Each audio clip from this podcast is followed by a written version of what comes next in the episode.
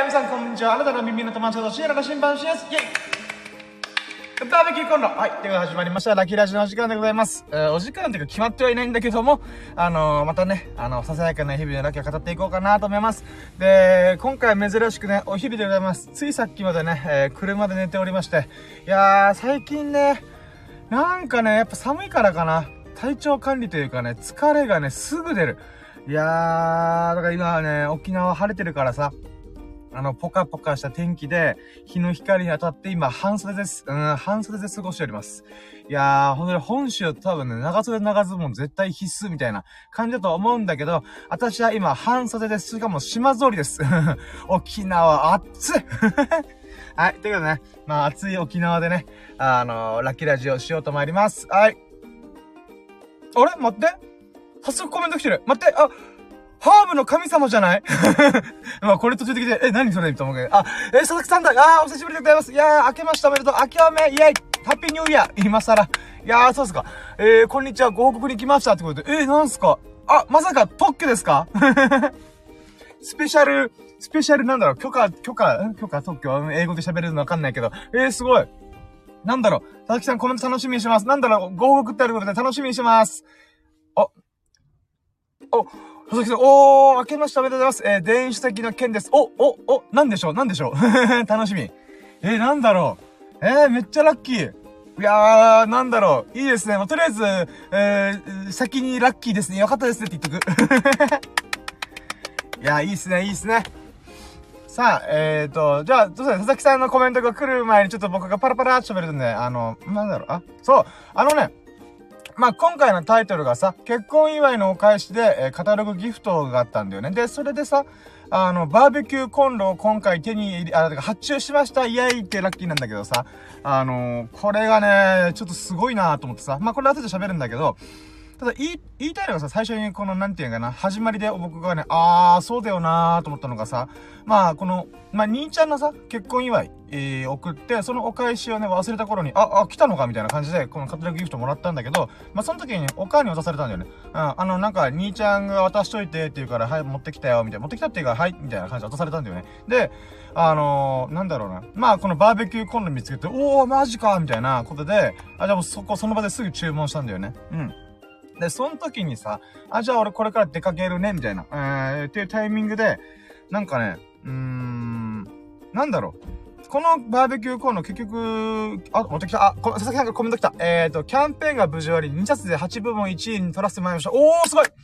で、その数日後、アマゾンさんからお知らせで、おすすめメールが届きましたと。おー、すごい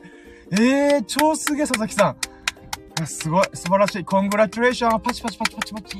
おめでとうございます。すげえ。や、佐々木さんすげえないやー、私はね、もうブログを、あ、えっ、ー、と、佐々木さん、お、紙の本になることになりましたすげえマジすげええ、マジで佐々木さん超すげえいや、もうなんかなんだろう、おめでとう以外の言葉が見つかりません。いや、すごい。マジか。うわー、おめでとうございます。いや、素晴らしいご報告ありがとうございます。めっちゃラッキー。え、すごいっすね。だって紙の本ってめっちゃすごいっすよ、本当に。え？え、だってさ、あの、まあ、僕もね、あの、本作る、作ると言って、ブログをちょっとね、いや、俺もちょっとブログ文才ねえなってことで諦めて、諦めたっていうか、うん、まあ、ちょっとち、あれ、うん、まあ、置いとこうとか思ったんですけど、あのー、なんだろうな。まあ、言うて僕、昔ね、あの、印刷系のデザイナーやってたんで、紙の本の相場っていうのかな。まあ、自分で作ろうと思った時にいろいろ調べた時に、あのやってたんですけど、お、まず佐々木さんコメントで、お、今日か明日、アマゾンさんに依頼します。おー、すげえ。マジか。やばいっすね。はあ、いや、ああ、そうか。なるほど。いや、なんか今、ああ、そういうの、こういうのいろいろ調べてたなと思って、かつての思い出がわって蘇ってきたんですけど、まあ、僕もね、えー、本出してみたいってことで、わーわーやって、ブログ書いた時があったんですけど、そうなんだよな。で、紙の本をいつか出したいなと思って。まあこれはね、あの、私の夢の一個にあるんで、まあどっかでね、また数年以内、数年後とかにちょっと遊びでやって、遊、まああくまで僕の場合遊びになっちゃうんだけど、遊びで本を作ってみると経験をしてみたいなと思ってて、で、アマゾンでも何ですかね、確か、まず電子書籍でアップできるっていうのもあるし、それにプラスアルファ、パブリッシングだったかなあの、オンデマンドパブリッシングみたいな感じで、えっ、ー、と、任意で、こうなんていうか、注文があったらそれをするっていうのかなうん、まあ、簡易的なものだったらいけるよ、みたいな。多分、佐々木さんがおっしゃってるやつって、結構ガチめのやつってことだと思うんですよね。うん。だから、多分ね、自分が印刷会社にいた時とか、もしくは印刷会社にね、僕が自分で本作るとしたらいくらぐらいするんだろうって軽い見積もりをね、ウェブ上でちょっと取れたから、やってみた時に、えー、確かね、最低でもね、数十万いくんだよね。うん。例えば1000部作るだけでも、100万弱じゃないけど、100万、ああ、まあそうだね。まあ、も、場所によるとは思うんですけど、印刷会社の。えー、そういう、簡易的な本を作るだけでも、確かね、数十万、80万ぐらいかかる。うん。あ、えー、佐々木さんが、まさに先ほど言われた受注生産のものです。おでもすごいすごいすごい。いやいや、いや、で、点々とかいう感じでコメント来ます全然、あれです。普通に超すごいです。だってこれ Amazon 側から来てるってことなんで、いや、やばいっすね。わーお。わー、すごい。いや、すげえなー受注生産をしてくれませんかってか、Amazon 側からお知らせ来るのはマジすごいっすよ。やばいなー佐々木さん。いやー、だからね、この紙の本を作るって結局すげえ金かかるんだよね。うん。一応テクノロジーが、テクノロジーっていうかこう、印刷のなんかこう、技術みたいなのが上がって、簡易的にね、安く、えー、できる、えー、ものだと、あ、ものになってるとは思うんですけど、それでもやっぱ金かかるんで、いや、すごいっす。で、コメントで、えー、7回くらい来ました。2冊同時に出しますと。おー、すごい。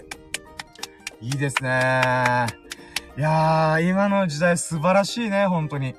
うん、いや、なんかさ、僕の亡くなった友人にさ、あの、あ、枠上アシャ君っていうのがいるんだけど、まあ沖縄のね、あの、文筆家というか作家。で、その子がね、本を3冊ぐらい出してて、まあ県産本としてね、沖縄県内の出版会社と、えー、印刷屋さんで、本を出版したんだけど、それでもね、やっぱ結構金かかるっつって、うん、まあ、細かいなんか、内訳みたいなポロッと聞いたけど、まあ、それちょっとはしょるけどさ、あー、なんかこう、紙の本作ってみるのも面白いだろうなーと思ったんだけども、結局ね、紙の以前に電子的ですけど僕はね、まともに作れてないんで、あー、そういった意味ではやっぱ佐々木さんがコツコツコツコツ、この、まあ、文、文を書いて、文字、文章を書いて、で、まとめたやつ。で、僕もね、あの、大昔にその、Amazon Unlimited だったかな？うん。で、あの、読ませてもらって、あ、ハーブってこんな面白い世界なんだなっていうのね、あの、さあの、か、わか、だから僕は佐々木さんのことはハーブの神様と呼んでますけど、ハーブゴッツ。うん。あ、ゴッドか。ハーブゴッド。うん。だからね、その方が本を出す。しかも紙の本、物としてね。出すのはとっても素晴らしいなと思います。マジすごいっす。いやー、ほんとすごいな素晴らしい。いや、なんかさ、これなんかさ、ちょっと多くて申し訳ないんですけど、あのね、あのー、今さ、やっぱネットが発達して、かつ、この、サブスクとかだったりとか、えー、受注センサー、オンデマンド印刷っていうのかな？オンデマンドだったかな？うん。えー、その受注生産型でできるものもいっぱいあると思うんで、例えば僕がよくつけてる、まあ、YouTube とかでさ、よくつけてる T シャツとか自分で作ってんだよね。えー、それも受注生産というか、自分が注文して、もしくは誰かが注文して、それが、えー、それだけ、その分だけ作って、えー、発送するみたいなサービスがどんどん増えてるんだよね。で、もちろん紙の本もそれと同じようなことできてるけども、なんつうんだろうな、こ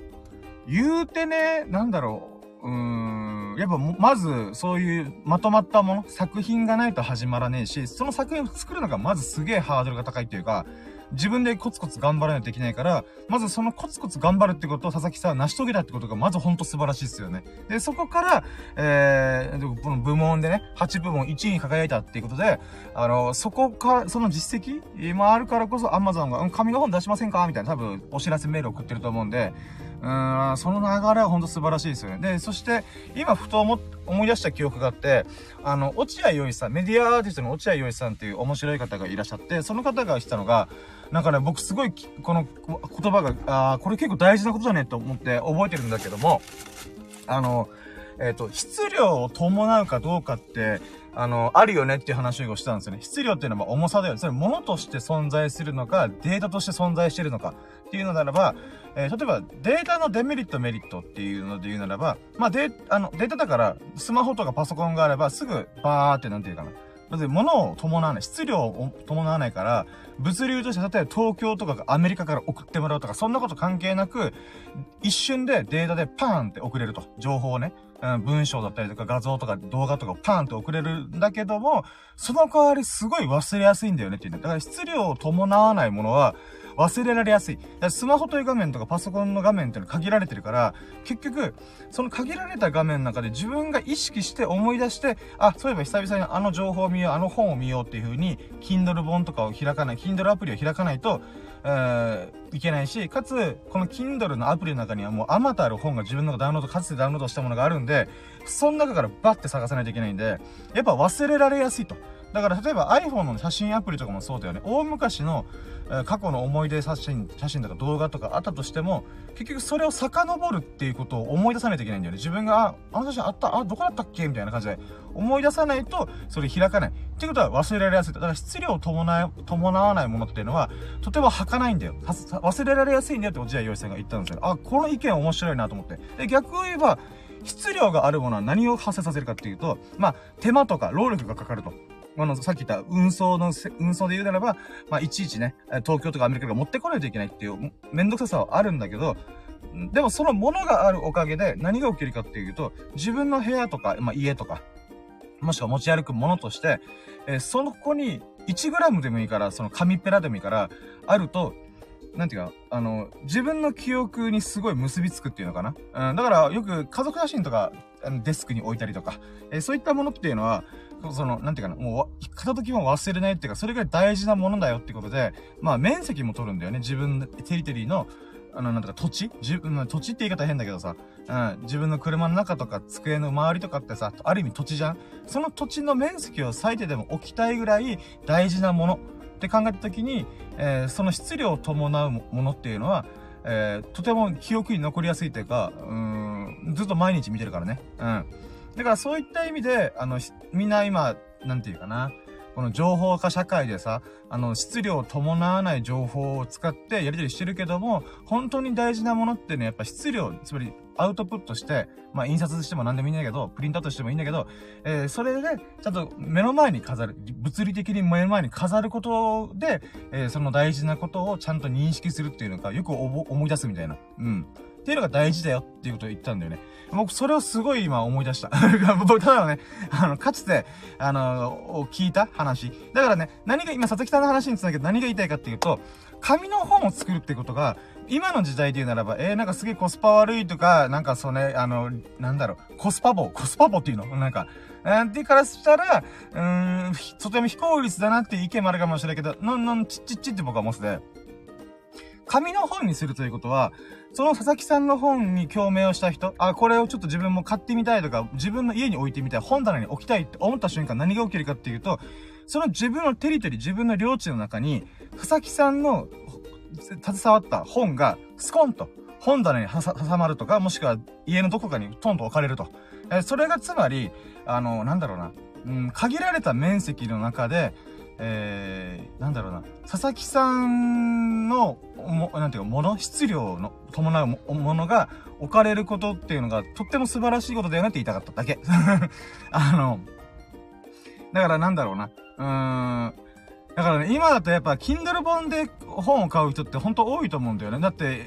限られてるからね。無限に本、本棚があるわけじゃないから、え、その中でも紙の本として佐々木さんの本をすごい面白かった、応援するよってことでコーンって差し込んでる人っていうのは、その限られた土地スペースの中に、えー、置いてでも、お、うん、まあ、置いてでもいい、置いてもいいと思ってるけど価値を持ってるってことだよね。うーん。そういった意味ではとっても素晴らしいことだよなだから、そうなんだよな僕もね、ほんと、いいもの作って、出たらね、いつかね、いつか作るけど、作った時に、誰かが僕の携わったもの、ものとか何かしらを、えー、部屋の中に置いてくれてた時に、私、もよだれが止まらない。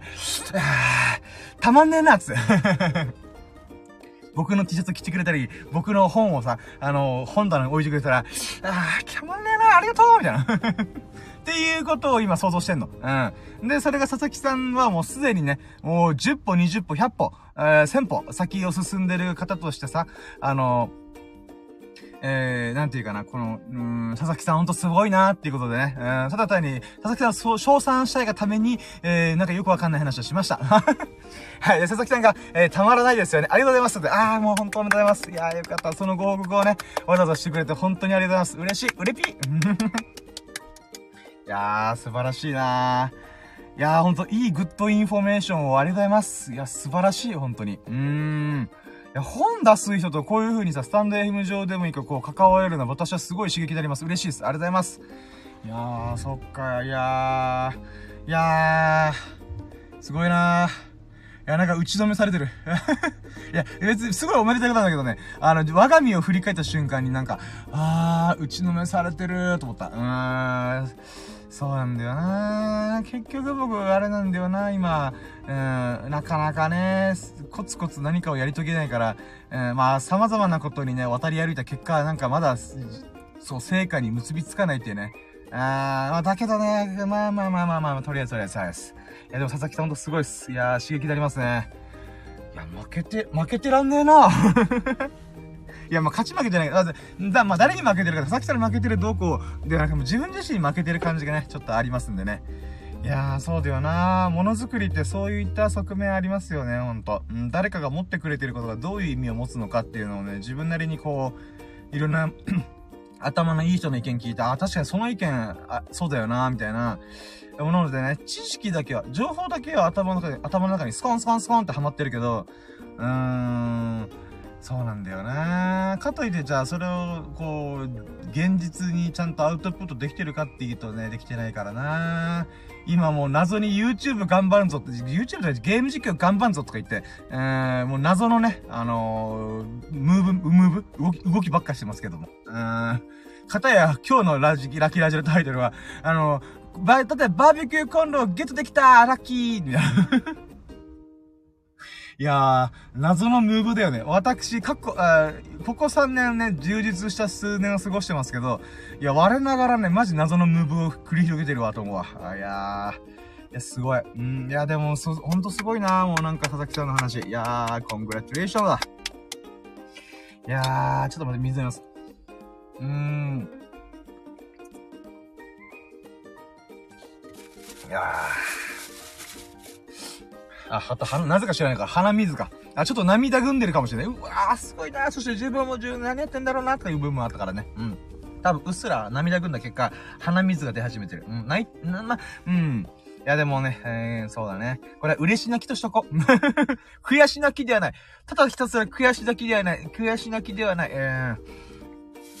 まあいいや。うん。いやー、すごいなー。本ね、本作るか。作るかっていうか、まあ、うん、そうなんだよな。いや、なんかさ、うーん、今、佐々木さんの頑張り、あ、佐々木さんあれですよ、ご報告できて忙しいと思うんで、全然、なんか、あ、もう抜けるわタイミング全然、あのー、なんか、ご自分の判断でやってください。ただ僕はもう、佐々木さんっていう素晴らしい方がね、たまたま、この、降臨してくれた、ハーブの神様降臨してくれたおかげで、あ、そうだよなーっていうことで、いろんなね、こう、思いを巡らし始めてるんで、頭の中でね、うん、もう、なんだろう、うん、あのー、なんかねず、ハムスターが、が遊ぶ滑車みたいな感じで、ぐるぐるぐるぐる、カチャカチャカチャって風に、空回りしまくってるんで、今、頭の中がね。うーん。いや、なんかこう、なんだろうね。いや、なんか佐々木さんと多分出会った時って僕、ブログをちょこちょこ返した時だったと思うんですよね。で、ブラジオもちょっと遊びでやりながら、で、佐々木さんがお邪魔してくれて、おー、すげーみたいな、なんていう話でね。で、僕もいつか本出したいんですよって、その時は言ってたと思うんですけど、あの、やっぱね、文才がね、ないなぁと思ったんだよね。うん。あ、コメントありがとうございます。えー、お気遣いありがとうございます。えー、区役所のに本のこと報告に行こうかと。また来ます。本当にありがとうございます。えー、感謝です。いやー、ほんとコングラチュレーションです。おめでとうございます。いや、いいですね。で、区役所の方に合格行くって素晴らしいですね、また。いやー、すごい。本当にすごい。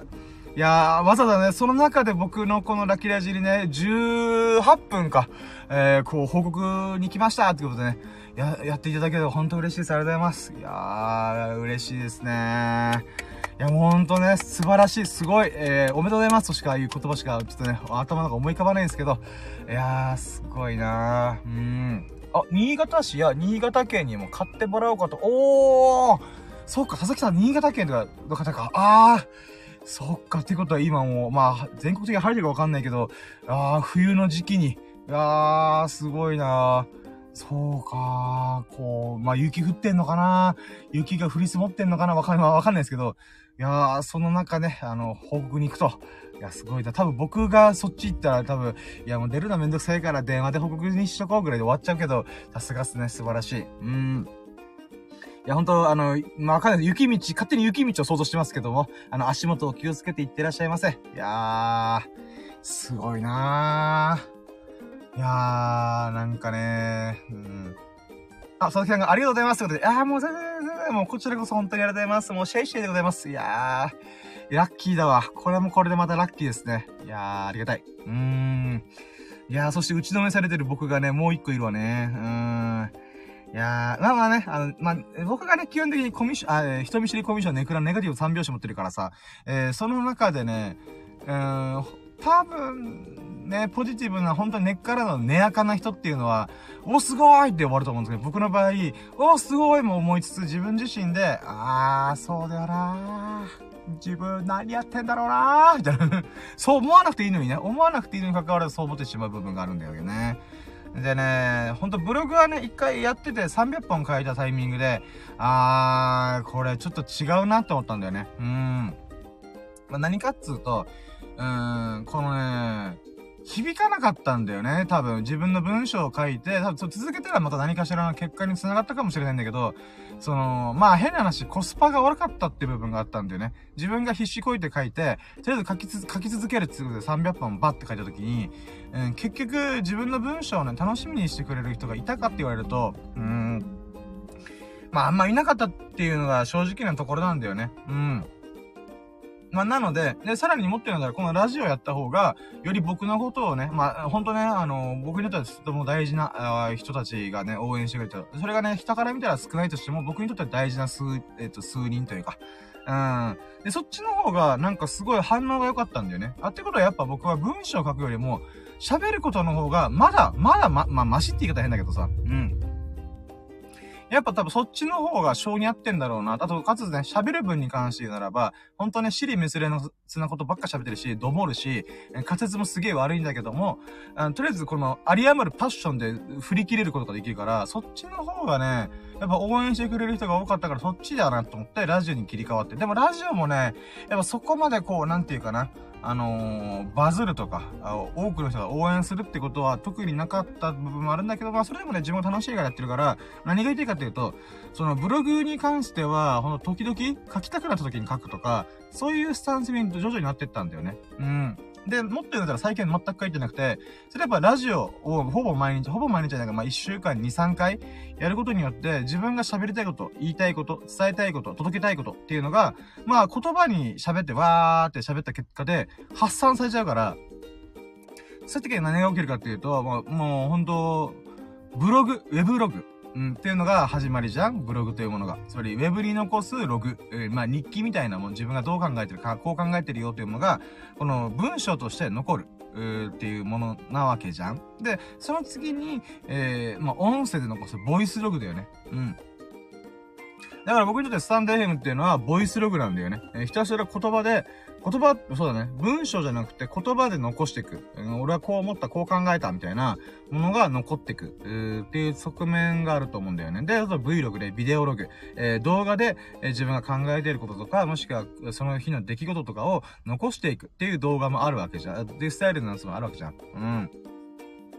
そういった中でね、まあ今のところね、ゆっくりとゆっくりと、えー、そういった方向になってるよなぁと思う。つまり、今ね、この、なんだろう。うん、ネット上の進化の歴史を私歩んでんなと思ってて、うん。だからブログ、文章から次に音声に切り替わって、今その次にやっと動画にたどり着こうかなとしてると。まあだから僕たちはここ解禁のラッキーラジオ必ず言ってるのが、2020年 YouTube チャレンジして挫折して、ああ、俺実力ねえわ。ああ、これ実力まずある程度つけてから、形になる状態に持っていかないと続けられねえわと思って、そっから2021年ブログ300本書いて、で、2020年、まあ YouTube 再始動したんだけど、結果本腰入れるっていうよりはラジオがね、あの面白かったから、あまあ無理なくできたから、ラジオ300時間ぐら喋ったんだよね。うん。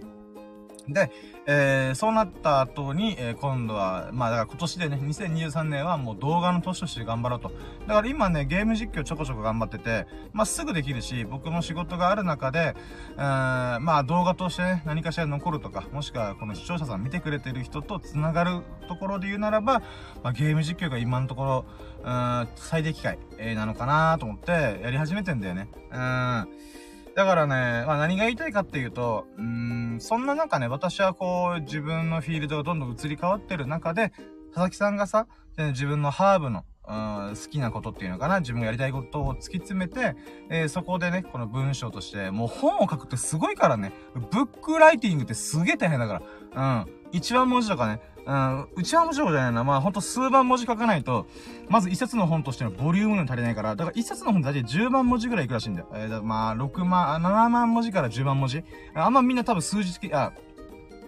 文字数でそれ言われてもピンとこないと思うんだけど、マジで大変なの、そうやって。うん。だいたい2000文字から4000文字のブログを書いた僕の感覚で言うならば、調子が良くてもその文章、分分量を書くためには、うーん、まあ、3時間ぐらいかかるんだよ。どう考え、頑張ってもね。うん。で、その3時間かける、えー、だからそれで、だから1万文字書くためにじゃあどれくらいの時間が必要かっていうと、多分大体6時間ぐらい必要なんだよね。うん。で、まあ6時間、まあ、早い人は4時間とか、まあじゃあ6時間の時に、シンプルによ、1万文字かける6、えー、1万文字、1万文字で6時間かけるかなまあ、分割して書いたとして、そうだな、もう8時間ぐらい行くのかなまあ、ものによると思うけど、ってなった時に、じゃあそれかける、じゃあ10万文字分かりやすくいこうと思った時に、えー、80時間ぐらいかかるんだよね。80時間。うん。しかもそれはあくまで、その文章量に匹敵するだけの量を書くだけ。クオリティ別の話なんだよね。うん。だからそこからさらに練り上げて練り上げて考えたら、もうめちゃくちゃ時間かかるんだよね。うん。でもそれをコツコツコツコツ佐々木さんは続けてこられたからこそ、本を出してんだよね。さらに8部門1位になるってことはもう、か、そのジャンル、そのカテゴリーで1位になるってもう素晴らしいことだから、すごいことだから、そう考えたときにやっぱクオリティもちゃんと向き合ってるっていうことを考えたら、一体どれだけの時間ね、このコツコツコツコツ文章と向き合ってきたか自分のやりたいことをやりながらも、えー、それで届けたいこと、伝えたい、こととかをね、うん。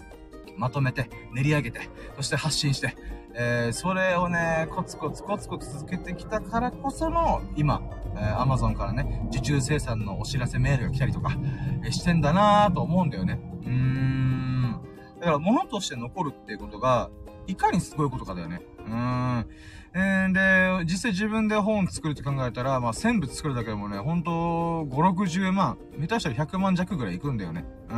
ん。そう考えた時に、やっぱ、うーん、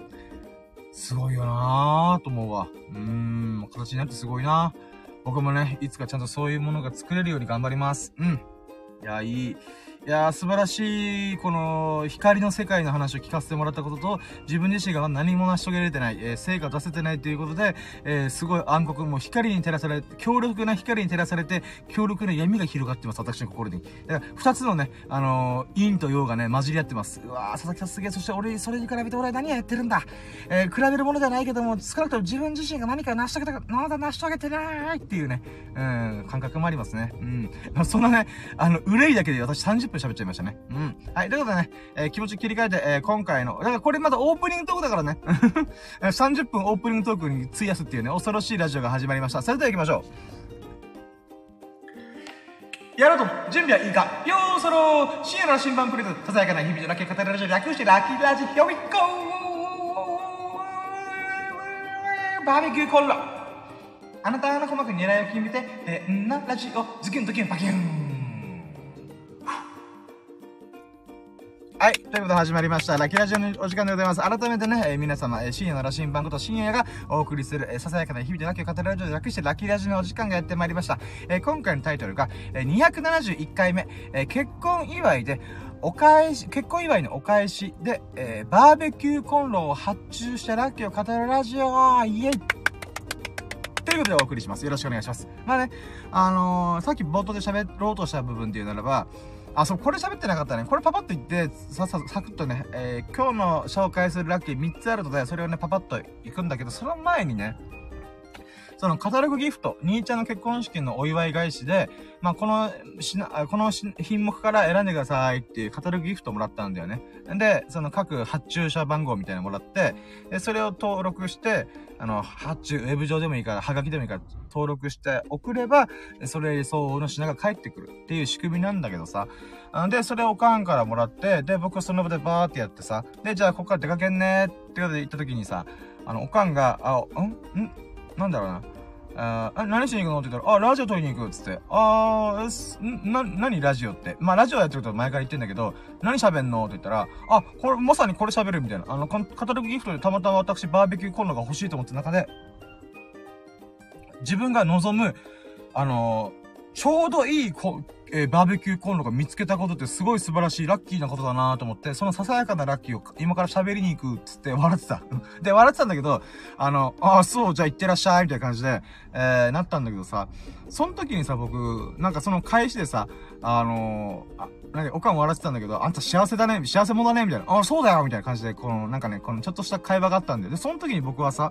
あのーあんた、ばなんか結婚式の祝いでたまたまバーベキューコンロが手に入るっていうラッキーを語りに行くんだよね。喋りに行くんだよね。それだけを喋りに行くんだよね。と。うん、そうだよみたいな。で、えー、その時思言ったのがさ、あのー、そうなんだよね。俺めっちゃラッキーなんだよ、ほんと。俺最強だと思う。最強っていうか、豪運強運とかじゃなくて、もうストロングラッキーよ。うん。幸運だなーって自分で思ってるみたいな。ここ数年俺本当にね、ラッキーにまみれた人生送ってますみたいな言ったら、あんた、い、え、なんか、幸せもんだねって、あんそうだよみたいなね。そんな会話があったんだよね。ただね、その時に思言ったのが、あのー、もう本当ね、俺ラッキーな数年を過ごし、日々を過ごしてさ、マジ毎日毎日が最高だと思ってるみたいな。でも、それもこれもね、結局みんなのおかげなんだよね。本当ありがとうじゃあ行ってきますみたいな。うん。って言ったんだよ。で、別にね、頭の中で何かを考えて喋ってたわけじゃないから、しかもおかんとの会話だから、別にね、なんか、うん、そんな練り込んで喋るわけない、ねから、普通に考えて感じた自分がよく思ってることをポロって喋っただけなんだよね。でもさ、その時にポロって出たことが、あ、振り返ってみたら、その後出かけてさ、車で運転してる時に、あ、そっか、俺そう思ってるんだなと思ったんだよね。うん。まあ、本当ね、私、ささやかな日々のラッキーをか、ひ、ささやかな日々のラッキーを語るラジオ、略してラッキーラジと言って、このラッキーラジ1年間通したん、つく、えー、喋り切ったんだよ。300時間以上喋り切ったんだけど、なんかね、まあ、誰が聞いてるかって言ったらまたよくわかんないけど、もう少なくとも誰も聞いてなくても自分が日々最高だったラッキーだったってことをさ、300時間喋ったんだよね。うん。で、300時間喋るに足るぐらいのラッキーがほんと天候向きだった1年だったよっていうことをね、方々で喋ってんだけど、なんかね、その時は自分自身の幸運もしくは幸運の女神からの微笑みうん。って考えた時に、あのー、まあ、じゃあ、フォーカスしてるのは自分なんだよね。自分は超ラッキーなんだ。あ、最強だな、俺、みたいな。最強って言ったら変だけど、幸運だなーっていうのをずっと思ってはいるんだけど、それってあくまで自分の視点が自分にしか向いてないんだよ。だけど、おかんとの会話でさ、あんた、それだけのラッキーでラジオ撮りに行くのみたいな。うん、そうだよみたいな。で、そこから、えじゃそれもこれもさ、みんなのおかげだよね。ありがとうみたいな。で、そのみんなっていうのがさ、何かっつうと、死んだ万象というか、もしくは自分と縁した人、自分が、自分のことを大切に思ってくれて、大事にしてくれ、大事に扱ってくれてる人のおかげで、俺はすげえラッキーな日々を過ごせてるんだなっていうのが、ポロってたんだよ、会話の中で。だからそれが俺すごいなと思ってさ、あ、自画自賛するけど、あ、待って、みここさんいらっしゃるやった嬉しい拍手の絵文字、ありがとう ありがとうございます。嬉しい。Thank you! いやー、ありがとうございます。嬉しい。いやー、みここさん、あー、ありがとうございます。明け、明けましておめでとう。ハッピーニューイヤーと、明けおめーと、いやー、嬉しい。まあね、いやー、もう、これもラッキーですね。嬉しい。ありがとうございます。いやー、素晴らしい。うん。あ、そう、だからね、あの、みんなのおかげで私は、あの、日々最強の、この数年ね、ほんとラッキーな1年、2年、3年を過ごしてるなーと思ってるんだよね。うん。で、それがさ、別に全然考えてなかったのに、おかんとのちょっとした会話で、ポロって出るのが、俺、あー、なんか俺変わってきてるんだなって思ったんだよね。うーん。やっぱさ、あの、何度も私だけでつ、ついさっきもさ、あの、喋ったけど、人見知りコミュ障ねからネガティブ3拍子を持ってる俺だよね、だけど、まあ、うん、だからこそこういう風にラッキーにフォーカス意図的に当てて、えー、ひたすら300時間喋ったりとかしてるとは思うんだよね。まあ、それゆえに、だから自分のさ、あの、なんだよ、あの、あんまり良くないとされてるメンスラも、その側面があるからこそ、一個一個のラッキーとか、日々をとてもなんか大事に捉えることができてる理由は、そのネガティブ三拍子があるからだよなと思ってんだよね。そう考えてみたらもう、なんか、まあ、すごい大きい話の、ほんとささやかなことでさ、大きな大げさなこと言うけど、そのおかげで、あの、私は、えー、最高の日々を過ごせてるんだなと思って。まあ、これはそれは自分のフォーカス当てたことなんだけど、でもさ、あの、それとともに、えー、結局ね、あの、今回のラッキーは、まあ、これが後だから詳しく喋るけどさ、兄ちゃんの結婚式の祝いで、まあ、まあ、結婚式はちょっとね、ご時世的にちょっとあげないかもって言ってたんで、まあ、だから入籍しました。で、その時に、まあ、家族とか、兄弟とかね、えー、親戚まではいかんかったかな。の中で、こう、お祝い金みたいのをまとめて渡したんだよね。うん。本当まあ、結婚式もあげないっていうから、ほんとささやかな金額を包んで、ま、で、家族でまとめて、はい、レッツゴーみたいな感じで、渡したんだよね。で、それがね、もうほんと1、2ヶ月前の話だから、僕の中ですっかり忘れてたんだよね。ああ、そういえば渡したっけなみたいなぐらいのレベルだったの。うん。で、兄ちゃん律儀だから、ちゃんとこの入籍した後に、まあ、ドタバタしてる中で、年末ドタバタしてる時期でさ、ちゃんとうち祝いっていうのかなあの、その、お祝い金渡した人に対してのお返しとして、今回カタログギフトを送ってくれたんだよね。で、これもさ、やっぱさ、あの、まあ、もしかしてお返しするのが当たり前という人もいるかもしれないけどさ、この、なんていう、あの、マナーとして。だけどさ、こっちはね、シンプルに、おめでとうっていう気持ちでパーンって渡して、で、もうすっかり忘れてんだよ。うん。お祝い金渡して、まあ、兄ちゃんが結婚したことは思ってたそれ忘れないけど、それおめでたいことにも書き消されて、自分がなんかちょっと、変な話、そ、損したって言ったら言い方変だけどさ、お、お祝いっつってパーンと渡したことはすっかり忘れてんだよね。うん。で、そこから忘れた頃に、今回のカタログギフトが来て、おおみたいな。うん。で、しかも俺が欲しいバーベキューコンロあったわ、みたいな。まあ、正確には、俺が欲しい、なんかものっていうよりは、バーベキューコンロがね、最近ば、あの、キャンプにハマってっから、この1年ね。えー、その中でバーベキューコンロ自分でちゃんとしたもの欲しいなと思ってるとこお、あるじゃんみたいな。カタロギフトの中にね。うん。えー、もうほ、ほんと、お肉とかさ、美味しいものとか、なんかオシャンティーでファッショナブルなものとか、いろいろある中で、僕はもう、バーベキューコンロにフンってフォーカスがあって、あ、これ注文しようっつって、まあ注文したわけでございますわ。うん。で、これ何、話じゃなくなって、何を言いたいかっていうと、兄ちゃんがさ、こう、カタログギフトっていう、またその、うち以外のお返しとしても、なんかとても、スマートなものを送ってきて、まあそれが、今当たり前なのかなわかんないけど、まあ、とりあえずカタログギフトっていうやり方が僕初めて経験したからびっくりしたんよね。うん。あ、そっか、確かに、これでさ、なんか、お皿とか送られてきても困るよなーって思うから、兄ちゃんは、あ、じゃあカタログギフト送るから、それ送って、みたいな。うん。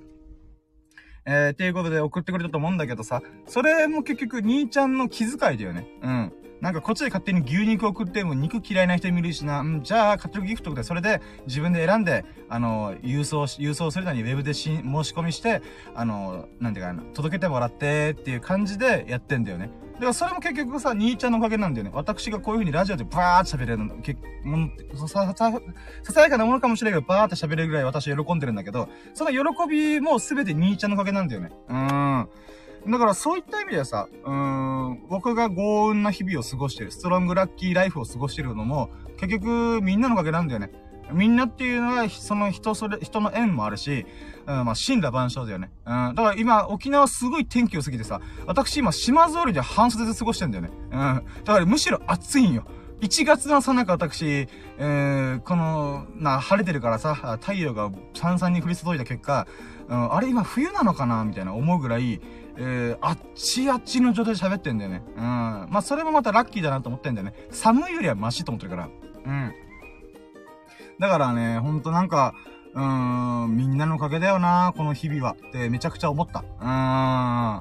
いやー、ありがたいよね、ほんと。うん、あー、そうだよね。だから、うーん、なんかね、ちょっと全然 ラッキーの具体的な話にいかないんだけどさ、えー、ちょっとまあ、今日のラッキーちょっとサクサクって言っちゃうから、うーん、なんかね、この、まあ、なんだろうな、今佐々木さんって方も来て、ハーブの神様が降臨してくれてさ、ワオみたいな、うん、こともあってさ、うーん、このラッキーな日々って結局何なんだろうなって、毎回ね、なんか、思いを巡らせるわけですよ。うん。で、まあみんなのおかげと。えー、言ってることで、ありがとうみたいな。みんなありがとうみたいな。それ感謝の気持ちにつながるよね。うん。で、感謝の気持ち、えーと、反対のことっていうのなんだろうなと思った時に、思ってたんだよ、今喋ってて。で、今、ふと出てきた言葉がさ、当たり前と思うことって自分の中でまたポロって言ってんだよね。うん。まあ、よくね、あの、聞くことだから、紋切り型のこと、言葉だなとは思うけどさ、感謝の反対って多分当たり前だと思うんだよね。うん。まあ、これ自分自身も戒めの部分もあるんだけど、やっぱね、うーん、なんだろう。うーん、多分ね、感謝の反対っていうのが、その当たり前だし、ささやかな、僕はね、ラキラジの本来の名称は、ささやかな日々のラッキーカテラジを略してラキラジって言ってないから、あの、ささやかな日々なんだよね。だだからね、ごめんね、ちょっとごめん、マジで頭がバグってんだけど今、暑、暑いからかな。暑いから頭バグってんだけど、だから感謝の反対当たり前。で、また別の当たり前との反対のことは何だろうと時に、多分ささやかなことなんだよね。うん。と僕は思うんだよね。ささやかなことに何か喜び見出せるか、感謝を見出せるか、ラッキーを見出せるかっていう部分が、なんか、うーん、とても大事なことな気がした。今喋っててそう思った。うーん。でね、あのー、そのささやかな日々とか、まあ、幸、幸せを感じるかどうかみたいな部分があると思うんだけど、あのね、最近よく思い返すことがあってさ、ま僕いろんなさ、偉人とか有名人とか素晴らしい人の名言とかワンフレーズをね、ちょこちょこ思い出すんだけどさ、まあそういうのが好きだから。でね、このまあ幸せとか幸運、ラッキー、えー、感謝、あささやかな日々、えー、とか素晴らしい日々とかね、そういうこと考えた時にさ、河本ひろとさんの言葉が思い浮かぶんだよ、最近。あの、まあ、今だ、えー、ね、あの、ブルーハーツ、あ、リンダリンダーとかさ、えー、トレイントレインとか、その、80年代、や、90年代に活躍したロックバンド、ブルーハーツ、え、ハイローズに切り替わって、今現在確かクロマニオンズっていうバンドで活躍してる、えー、甲本ヒロトさんと、えー、マーシーさん、うん。の、まあ、バンドが、その、ブルーハーツっていうのがあったんだけど、えー、そのまあ、ごめんね、ブルーハーツはあんま関係ないけど、甲本ヒロトさんっていう人がね、とても着眼点がユニークで面白いなと思ってるんだけどさ、その人河本さんの名言がたくさんあるんだよ。例えば、あのー、なんかな、え売れてるものが一番いいって言うんだったら、世の中で一番うまいラーメンはカップラーメンじゃいとか言ったりとかさ、あ確かに面白い着眼点だなとか。まあまあ、そういう言葉をよくおっしゃる方なんで。で、今回ね、その当たり前の反対って、ささやかな日々とかね、感謝だよね、うーんとか思った時にさ、うーん、ちょっと文脈忘れたけど、ニュアンスの言葉を言うんだけどさ、この、なんていうかな、幸せになるので、なるのが目的ではなくて、幸せと思える心を手に入れることが目的なんだよ、みたいなことを、なんか、なんかで、なんかで聞いた、見聞きしたんだよ。うん。TikTok だったかな？ブログだったかな？ちょっと覚えてないんだけど、つまり、我々はさ、幸せになりたいとか、人生を最高のものにしたいって思うんだけど、それは、なんか、手段と目的がごっちゃなってるみたいなこと、ニュアンスだと思うんだよね。うん。えー、この、だから、多分、ひろ、河本さん、ひろとさんが言いたかったことっていうのは、えー、違う違う違うみたいな。あのー、そのささやかなことですらも、あよかったあ俺幸せだなーっていう風に思えるような、うん、心を手に入れることが大事なんだよっていうことだと思うんだよね。うん。だから、なんだろうね。出来事ではなくて、どの出来事よりも、その、なんていうかな。いい面悪い面があった時に、そのいい面にフォーカスできるような、え、強い心っていうのかなタフな心っていうのかなうん、多分そっちを手に入れようぜ、ベイビーみたいな。まあ、ベイビーとあんま言わんけどさ、ヒロスさんは多分。うん。どっちかというと、あれだよね。矢沢さんの方でね、ベイビーとかそんな感じで言うぞ。うん、まあまあいいや。はい。っていうことでね、なんかそれをすごい急に思い出した。うん。っていうことで考えるならばだよ。結局自分の話に戻ってまいりますが、私はね、去年1年間もうラキラジ頑張って300時間喋ってさ、あまあ、念願だった1年を通して、えー、こんなラッキーがあってっていうのもまとめれたんだよ。えー、確かね、うーん、何百個か出てきたんだけど、ラッキーがね。もうブログに、ブログっていうかメモにめっちゃまとめてんだけどさ、その中から抜粋して、抜粋しただけでも44個あったんだよ。ああ、これはすごいラッキーだなと思って44個あった。多分 YouTube 再始動したよとか。で、その中ではさらに絞りに絞って、いや、どうしても1個とか2個には絞れねえって言った結果何が起きたかって14個になったんだよ。14個まあ多いよね。だけどまあ1年間を通してね、どうしてもこれはね、私の刻み込みたい。もう脳みそにね、もうタトゥーのことバッバチコーンって刻み込みたいと思ったら14個もあったんだよ。で、この14個のラッキーをまとめれた瞬間にさ、なんか、あー、俺ラッキーラジオやっててよかったなって心底思ってたんだよ。まあ、あくまで自己満足ラジオ、なんだけど、でもね、そのさっき言った河本博さんが言うのは、幸せを感じる心を手に入れるんじゃ、みたいな、うーん、その言葉をね、えー、ゆっくりとでも、まあ、自分のペースでも、まあ、自己満足でも、なんかね、それにつながることを実行できたのかな、行動できたのかなっていうことで、なんかね、今喋っててすごい満足してる。満足っていうのかな？なんか、すごい満たされてる。うん。うーん、なんだろうね、こう、とっても不思議な気持ちなんだけど、やっぱね、言葉だけだったらさ、それって自分の心身に染み込まないと私は思ってるから、自分が何かしら行動してアクションを起こして、で、それをコツコツ続けることによって、うーん、なんだろうな、自分が変わっていくと思うから、うん、その中でさ、うーん、なんだろうね、うーん、まあ、さっき佐々木さんって方いらっしゃったんだけど、その方はコツコツコツコツ文章を書いてって、自分の好きなやりたいことであるハーブをね、研究して研究して、そのまとめたものをさ、ハーブの素晴らしさを世に広めたい、伝えたいってことで、本は、本を出すぐらい。電子書籍出して。で、さらに8部門1位になるとかすげえことが巻き起こって。で、さらに Amazon から本出しませんかっていうお知らせメールが届いて。で、これから紙の本作りに行きまーす、みたいな。うわ、すげえみたいな。うん。えー、っていうのに繋がってるわけじゃん。つまり成果としてちゃんと出てるわけじゃん。で、それを聞いて僕はね、ああ、素晴らしい、おめでとうってすごい思ったんだけど、もう一個の側面でさ、もう強烈な光を見て私は強烈な闇を感じたのね。それは自分自身に対して、うわ佐々木さんめっちゃ頑張ってんのよ、俺めっちゃ頑張ってね、みたいな。頑張ってねって頑張ってんだけど、なんだろうな成果には結びついてないんだよ。結果には結びついてない。だけど、なんかね、その時僕打ち止めされてさ、うわー、俺負けてるわーと思って、それ佐々木さんじゃなくて自分自身負けてるわーって、ちょっとね、打ち止めされたんだよ。だけどさ、今喋ってて思ったのが、あ、違う違う違う。俺も俺で、やっぱ行動起こしてるから変わってるわと思ったんだよ。じゃあ、な、何がどう変わってるかさっきの話だよね。だから、ひろつさんが言った、幸せを感じれる心を手に入れるんじゃいっていうことで言うならば、内面の部分で僕はすっごく成長したんだなって感じなんだよね。うん。だってさっきも言ったけどさ、何度も言うけどさ、私、人見知りコミュ障ネクラのネガティブ3拍子を持ってる男がだよ。1年間300時間ぐらいかけて、わーって日々のささやかなラッキーをわーって語ってった結果さ、うん。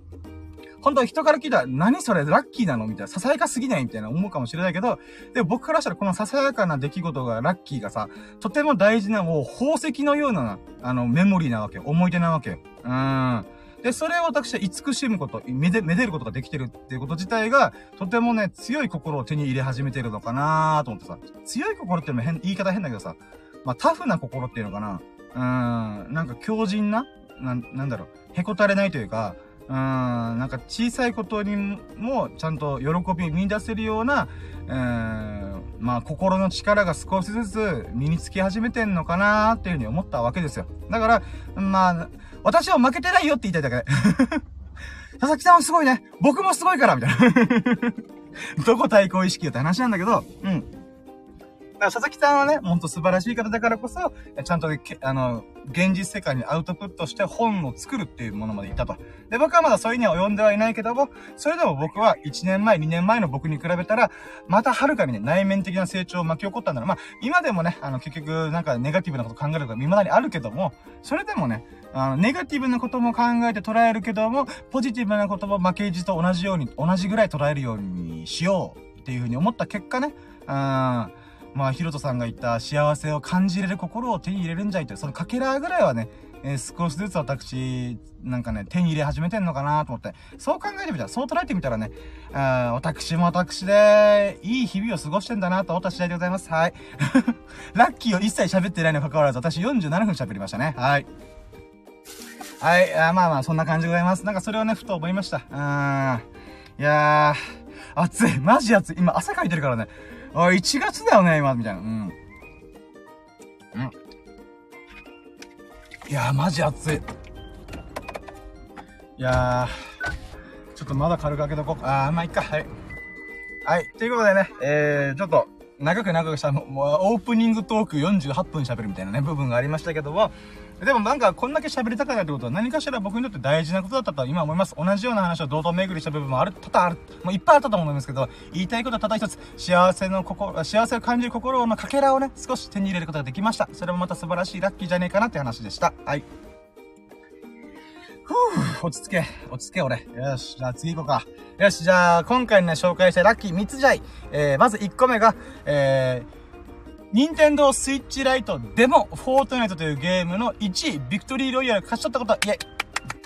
はい、これ何かっつうと、まあね、私、えー、ゲーム実況とかね、最近ちょこちょこちょこちょこ始めてるんでございますけども、えー、その中でね、えー、私がこう YouTube を盛大にサボってた。サボってたっていうか、まあ、うん、うん、中の時期、時期にさ、フォートナイトというゲームやってたんだよね。うん。で、そのフォートナイトというゲームがね、まあ、まあいろいろきっかけはあったんだけど、まあやって面白いなーと思ってやり込ん、やり込み始めたとか、まあ下手くそだけど、えー、楽しんでたんだよね。フォートナイトというゲームを。うん。で、そのフォートナイトというゲームを使って、ゲーム実況すればいいじゃんと思ったんだよね。うん。YouTube で。で、えー、それをやって、これ前回のラッキーラジで喋ったんだかなうん。で、このゲーム実況を僕、今12、3回やったんだけど、その中でさ、このフォートナイトっていうゲームは、バトルロイヤルゲームで、100人オンラインでバッと集まって、その100人の中で1、1位になれと。生き残れみたいな。っていうのが勝利条件なんだよね。だから、相手を倒さなくても、最悪、1位にさえ、生き残っていれば、逃げまくってでもいいから、1位にさえなれば、えー、ビクトリーロイヤル、優勝なんだよね。そのゲームの100人集まった中での優勝みたいな。立ち位置になるんだけど、それが、その、えー、前回話した内容で、まあできたんだよ。つまりゲーム実況中に初めて、まあ今までビクトリーロイヤルは何回か撮ったことあるんだけども、ゲーム実況中はね、一回も撮れなかったんだよね。ただその中でたまたま撮れて、うわ、マジでやったーみたいな。ってなりました。うん。で、なってね、これ1位になったら何が起きるかっていうと、次の戦い始まった時に、あの、ビクトリークラウンって言って、経験値が倍、倍以上、倍増するっていう、あの、ボーナスがつくんだよ。だからまあ、1位になり続けた方が自分にとってレベルアップがつ、レベルアップに繋がりやすいっていうのがあるんだよ。ただね、言うて、ビクトリーロイヤル取ってさ、またじゃあビクトリーロイヤル取れるかって言ったら、まあむずいんだよ。すぐボロ負けする。うん。なんだけど、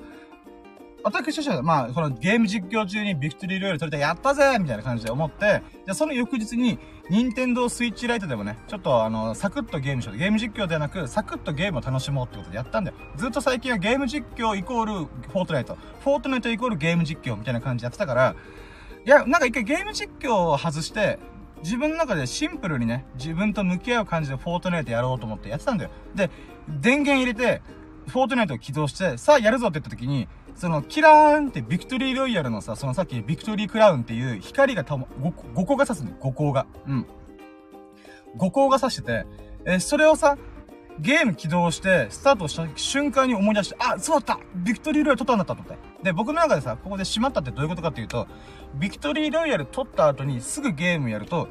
そのビクトリーロイヤルの状態でゲーム突入するんだよ。僕としてはさ、次ゲーム実況するときに、いや、この前さ、昨日前回の配信、見てよみんな、あの、私ビクトリーロイ取れたんだよ、みたいな。見てこの5個をさ、みたいな。そんな会話をしたかったんだよ、最初に。だけど自分が無意識にさ、あー、スイッチライトでやるか、つって寝ぼけながらやった結果、あ、やばいこれ、ビクトリーロイヤルの、なんか、なんていうか、その次のターンを今、私ゲーム実況でも何でもない、ただのゲームに始める瞬間の時にそれが巻き起こってると。うん。って思ったら、私一瞬絶望したんだよ。うわー、今回ビクトリールール取れないかもしれんから、やばいなこれどうしようと思ったんだよね。うん。で、それでゲーム進めていく中で、もう意地でよビクトリーロイヤルを維持したろうと思って、つまり今回も絶対1位になるぞって気合を入れて臨んだんだよね。で、その結果、もう、視点発展というか、あ、視点、視点発、視点抜刀うん。もういろいろやりながらも、それでもなんとかかんとか、ビクトリーロイヤル取れたんだよ。つまり2回連続取れてるんだよね。もうこれがすごい嬉しかった。あ、ってことがこれがラッキーでございます。うん。だから、あのー、まあ、ビクトリーロイヤル取れて、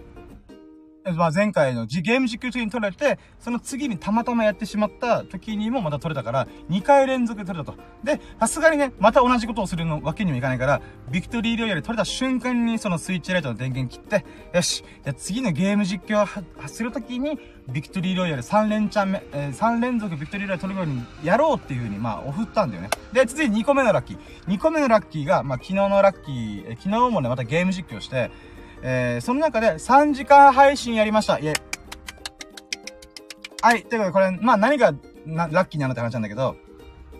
まあこのゲーム実況、ビクトリーロイヤル取った後のゲーム実況をやるぞって言って、でね、あの、僕のね、あの、パソコンのスペックが低すぎて、えー、ちょっといろいろ不具合があって、あの、ちょっとね、普通フォートナイトやってるちょっと違うやり方で僕、フォートナイト楽しんでんだよ。で、えそのやり方をすると、1時間ごとに休憩を挟まないとできないっていう仕組みなんだよね。だから、フォートナイトって普通さ、あの、自分でゲームを持ってる人っていうのは、例えば24時間配信したりとか、10時間配信したりとかとかって、ゲームをプレイしながらずっとひたすら配信することもできるんだよ。なんだけど僕は、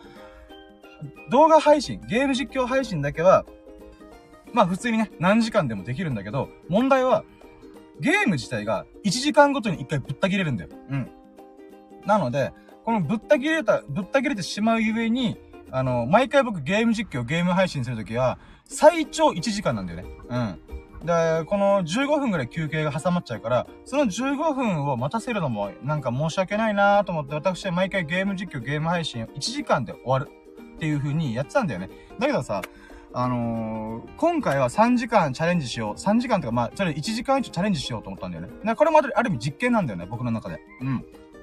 それがどういう実験かっつうと、まあ、まあ、まあ、ごめんね、結論から言うと、その3時間配信ができてよかったよっていうラッキーなんだけど、2個目のラッキーがね。うん。で、これがどういう具体、なんか部分の、なんか実験だったよって話で言うならば、あのね、ライブ配信って、長時間やった方がいろんな人が見てくれるんじゃねって思ったんだよね。毎回僕さ、勢いでやってるから、あ、今、30分後にゲーム実況できそうと思った瞬間になんかね、準備して、ツイッターでその瞬間、今から15分後にゲーム実況します、遊びに来てねってツイッターでパーンと送ったりとか、結構急なんだよね。本当は、あまあ、ライブ配信とかするときって、時間決めてさ、この時間に毎日あるからみんな遊びに来てねってやってる方がいいっていうのは分かってんだけど、まあ、何せね、仕事があったりとか、あの、私の衝動性で、うーん、今日は気分じゃないから違うことやるとか、そういうことやっちゃうから、あ、時間決めるのはちょっと厳しいなと思ったんだよね。うん。まあ、なんだけど、えー、とりあえずゲーム実況やるんじゃん。そしたら1時間、うん、という制限がある中で、やってると、人がやっぱ集まりづらい部分があるなと思ってね。まあ言うてね、あの、僕自身がそこまでね、こう、名を成してるわけじゃないから、集まる人も少ないんだけど、それでもね、何人か応援してくれてる人が、時々遊びに来てくれるんだよね。うん。で、でもその人たちも結局自分の時間というか生活があるから、え、どっかの時間でね、あのー、あ、あ今深夜ゲーム実況ってるのか遊びに行けねえな、みたいなタイミングがあるんだよね。だから、逆にこっちがね、時間は決めれないんだけど、できるだけ長時間配信したら、遊びに来てくれる人、覗きに来る人増え、増えるんじゃねえかなと思ったんだよね。うん。なので、さ、じゃ3時間行くぞと。15分の待ち時間があっても、もうそれもなんとか喋って、ね、この、来てくれた人とコミュニケーションとかしたら、ワンチャン3時間配信いけるんじゃね？って思ったんだよ。うん。で、あのね、この、ゲーム実況自体、僕、その界隈を全く知らないんだよ。うん。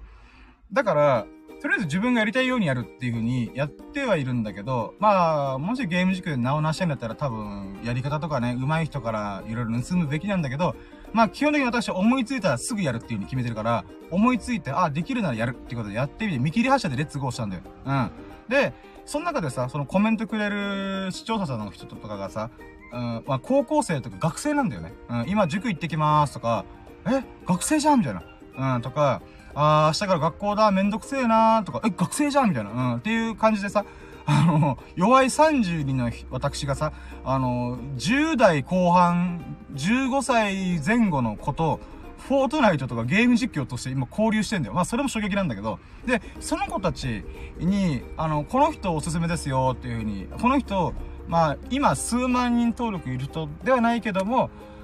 チャンネル登録が900人だったタイミングに教えてもらって、僕もちょこちょこその人を見てたんだよ。で、その人がさ、今2000人ぐらいいるんだよ、チャンネル登録が。だから僕、ゲーム配信始めて2週間ぐらいなんだけど、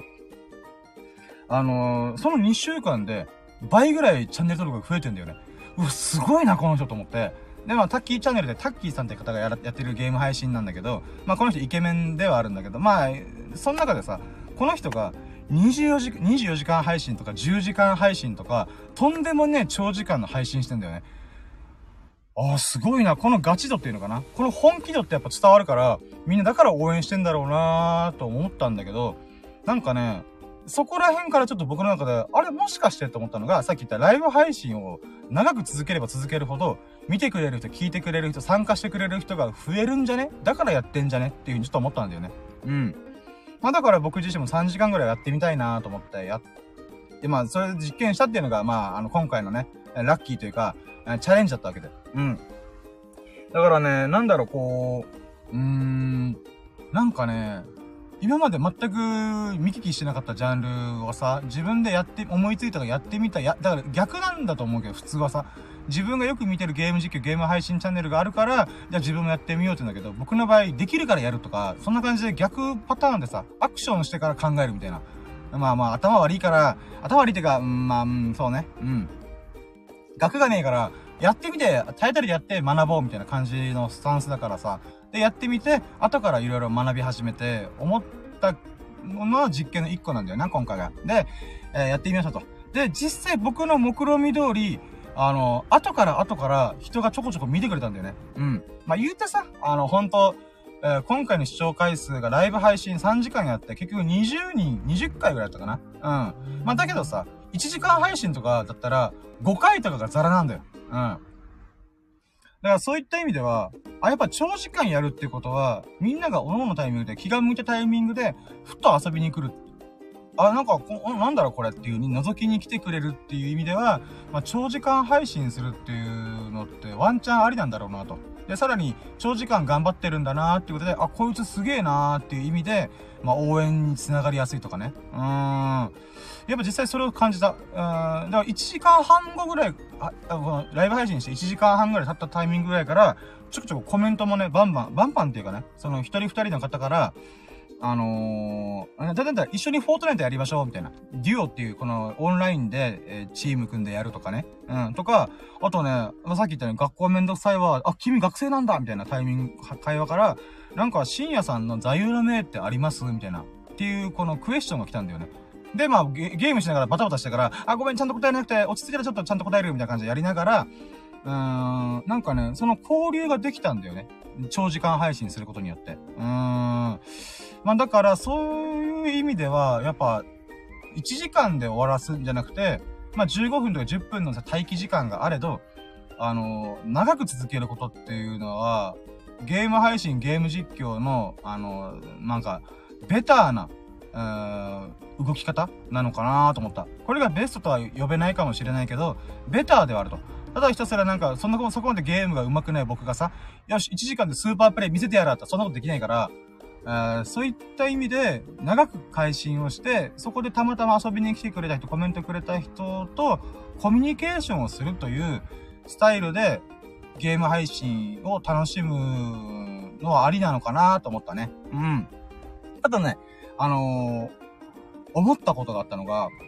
あのね、ゲーム実況してさ、まあ、2週間ぐらい。で、まあ、1時間とか30分、40分とかを繰り返しながら、まあ、毎日じゃないけど、できるタイミングで、週に5回、4回ぐらいのペースでやってたんだよ。でね、今回じゃあ初の3時間レッツゴーってことでやって思ったのが、めちゃくちゃ疲れる。びっくりした。いや、嘘だろうと思うぐらい疲れた。うん。でさ、なんか、うーん、なんかさ、僕の、あ、てかさ、あの、なんかごめんね、ちょっと喋る順番がおかしいんだけど、ゲーム実況、今頑張ってる理由っていうのが、なんかね、うーん、まあ手応えがあったからなんだよね。私がゲーム実況し始めて、3人ぐらいの人がすぐ応援するっつって、チャンネル登録してくれたんだよ。もうそれが嬉しくて、あ、これもしかしてワンチャンあるんじゃね？って思って、今ひたすらね、あの、もうバカの一つ覚えみたいに、わーってゲーム実況、ゲーム配信してるんだよ。うん。でね、その時にチャンネル登録してくれた人たちがコメントくれてたんだよね。チャット、チャットとかでね。で、その時に言われたのが、なんか、これすごい面白いからチャンネル登録しましたって言われて、え？と思ってびっくりしたんだよね。うん。この、フォートネットのプレイも別に上手くものが下手っぴなのに、なんかなんでおチャンネル登録すぐしてくれたんだろうみたいな。って思ったんだけど、なんかね、後々自分の中で振り返ってみたりとか、あとそのリアクションを、ちょっとね、自分の中で思い返してみたらさ、多分だけど、ゲーム実況、ゲーム配信で、こんだけ喋るやつってあんまいないっぽいんだよね。だから変な話だけどさ、私ずっとラキラジしてる時に言ってんだけどさ、私は面白い喋りも上手い喋りも役に立つような喋りもできないと。うん、プレゼンみたいなことできないと。だけど、なぜか知らないけど、長時間喋ることができるから、だから今1時間ぐらい喋ってるけど、多分ほとんど間がないんで、水飲むとか、ちょっとい、あの、唾を飲み込むとか、そのレベル以外の間がほぼないんで、だから5秒以上空いてることがないと思うんだよね、この1時間の中でね。うん。それぐらい喋るやつっていうのが、ゲーム実況の世界行くじゃん。そしたらさ、多分、そこでびっくりされたんだよね。ひたすら喋ってるな、こいつ、みたいな。うん。もちろんね、僕もゲームに集中し始めたらちょっと無言になる期間があるんだけど、それでも、その自分がゲーム実況やり始めて、えー、他のチャンネルとか、そのライブ配信中のゲーム実況を見たりとかした時に思ったのが、結構みんな喋ってないんだよね。あもちろんね、あのー、喋ってる喋ってないで、うん、なんだろう。ゲーム実況してるわけじゃないとは思うんだけど、なんかね、このゲーム実況の世界ってで、僕みたいなですね、ちょっと異物なんだなって思ったんだよね。うん。だからなんだろうね。この無駄に長いラジオをひたすら1時間喋るっていう謎の能力、能力って言ったら変だけど、それとかけるゲーム実況をしてみたら、あのー、その組み合わせが意外にも、なんか、今まで誰もやって、誰もなわけじゃないけど、やってる人が少ないんだろうなと思った。うん。あ、待って、カズヒロさんいらっしゃって、やった降臨ありがとうございますよろしいカズヒロさんがコメントくれます。ありがとうございます。こんにちは。外出先が聞いてます。うわー、お昼時間にありがとうございますあ、お昼時間なのから、勝手にお昼時間、おお昼時間、ランチタイムで決めましたけども、そんな中聞いてくれてありがとうございますでね、あの、今ちょっとね、私ゲーム実況チャレンジしてるよって話をね、ちょっと、あの、ラッキーをちょっと喋ってるんですけども、なんかね、この、まあ、1時間今喋ってるんだけど、この1時間喋り、まあ、無駄な会話、無駄な話でもいいけど、とりあえず喋りきるっていう能力とゲーム実況が組み合わさった時に、なんか、あの、珍しいんだなと思ったんだよね。うん。確かにね、他のゲーム実況とか配信してる人って、やっぱ1分ぐらい間があったりとか、あ、またコメントありがとうございます。和弘さんが。えー、ゲーム実況やってますよね。あ、この前ね、あの、ライブ配信中に、あれ？もしかして、あの和弘さんですか？みたいな会話を、その説は本当にお世話になりました。ありがとうございます。楽しかったです。はい。いやー、それも見てくれてね、和弘さん本当ありがとうございます。嬉しいっす。うん。でね、このゲーム実況でもうひたすら喋りながら、私1時間の配信をしてたんだけど、で、今回3時間にチャレンジしてみたと。で、その3時間ね、喋、プレイしながら喋るじゃん。そしたらもう後半のさ、2時間半ぐらいからさ、急に俺、あ、あんま喋ってないなと思い始めたんだよね。うん。こんだけさ、今1時間全力でブワーって喋ってる僕がさ、やっぱゲームじ、ゲームしながら実況、喋、ずっと喋りながら2時間半ぶっ通しで喋ってるとさ、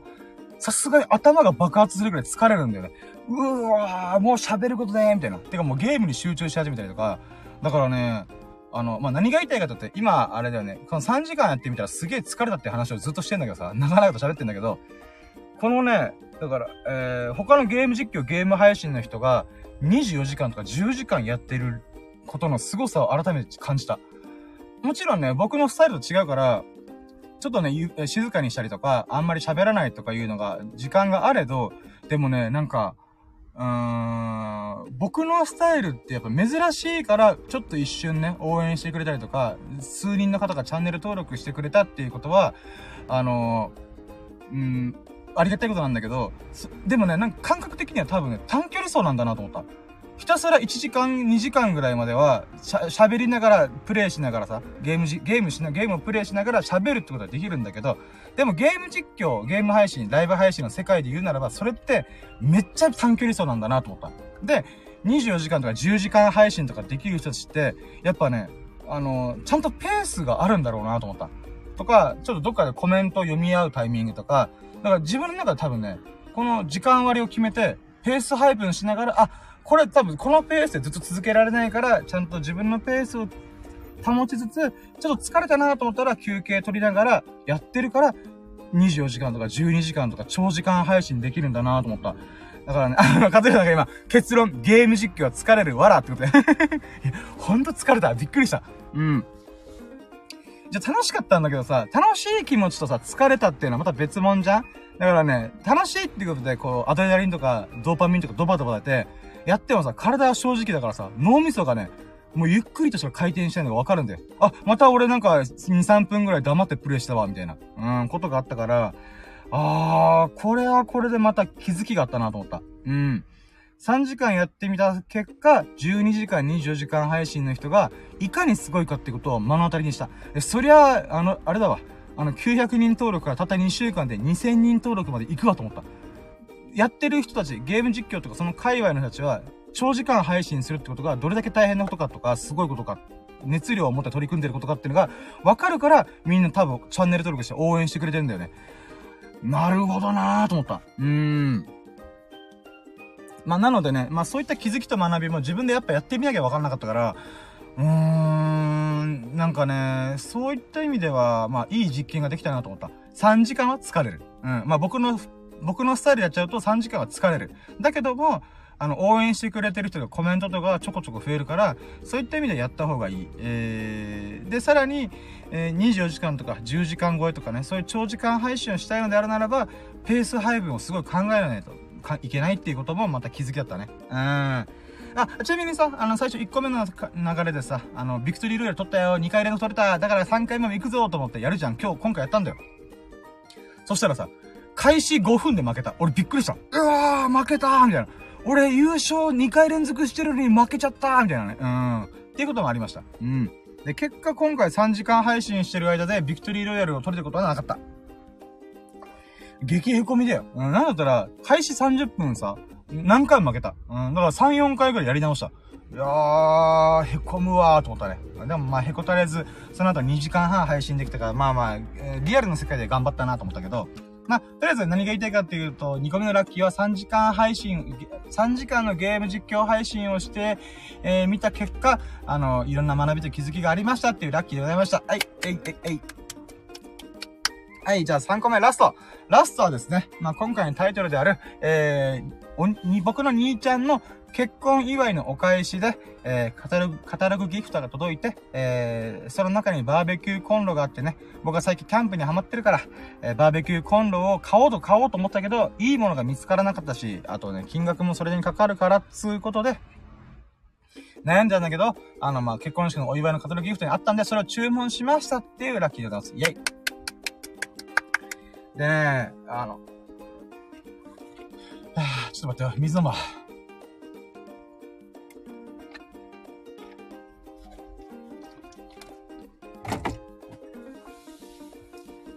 はい。でね、あのー、あ、ちょっと待って、暑いな。どうしようかな。俺今思ってるのがさ、クーラーつけようかなと思ってんだよね。いやー、ちょっと暑いなー。えー、どうしようかな。うん、窓開ける。窓開けたらこのね、わーわー言ってるのがね、うん、ご近所迷惑かなと思うからちょっと悩むんだよなどうしようか。あ、でも、エン、あ、そうだ。スマホがもう残り10%しかないから、充電しながらクーラーつけよう。いや、まさかね、1月に私、クーラーつけるとは思わんかったやつさ。びっくりだわさ。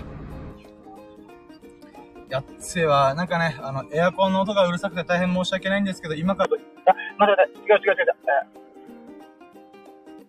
ああ、もう大混乱、大混乱。Wi-Fi とか Bluetooth が勝手に繋がってやばいやばい。ちょっと待って。え、一瞬どうなってんだこれ？ん？待って。あれ？なんか LINE が来てる。あれ？気づかなかったけど、気づかないってことはまた、ああ、ああ、関係ねえやつだ。はい。えー、ちょっと待って、今充電をするぞ。充電をするぞ。で、Wi-Fi も一旦切るぞ。はい。で、これで、ラストのラッキー喋る前にね、えー、ドタバタしておりますが。あ、違う違う違う違う。あ、待って、あ、そっか、こうなってくるとあれだ。BGM 切らないといけないです。あ、待ってよ。わ、わ、こっからもう一切間がなく喋ります。つって、疲れる疲れる。うん、待って。これで合ってんのかな？合ってるよね。合ってるか？合ってるかあー、まあ多分ね、あの、エアコンの音がうるさいとは思いますが、えー、もう勢いで喋れます。もう自己満足ラジオ頑張るぜ。はい。で、あの、まあ、兄ちゃんからのこのお祝い返しのおかげで、えー、僕が望んでた欲しいと思ってたバーベキューコンロをゲットできました。イェイいやーってことなんだけど、で、あのー、あ、僕、最近キャンプにハマってて、まあ、キャンプにハマったってもがっちりやってるのが年に3回、やっぱ、雨も降ったりしたタイミングを見計らった結果、どんなに頑張ってもね、あの、3回が限界だった。一人でやったらちょっと話変わってくると思うんだけど、えー、みんなとやりたいから今はね。うん。だから、年に3回、ゴールデンウィーク、えー、シルバーウィーク付近、アンド年末、年越しのタイミングではみんな集まらないから、まあそういった意味でね、3回やったんだよ。だけどまあ3、その3回もさ、もう全力でやるためにめっちゃ練り、練り込んだキャンプができたんで、それは別に構わないんだけど、よかったんだけど、その中でさ、バーベキューコンロ欲しいなと思ったんだよ。もちろんあるんだよ。焚き火台とか、その100均で買った簡易的な、あの、コンロみたいなのあるんだけど、なんかね、僕がやりたいことが盛りだくさんすぎてさ、例えば焼き芋やるとかさ、じゃがバターやってみるとか、あの、岩塩プレートやって、あの、その上で肉を焼いてみるとか、僕はやっぱやりたいことがいっぱいあるキャンプをしたしがちなんだよね。だからこそ、それを実行するためには、100均で買ったようなちっちゃいコンロじゃ限界があるんだよ。だから、いや、これ一人でやる時があれど、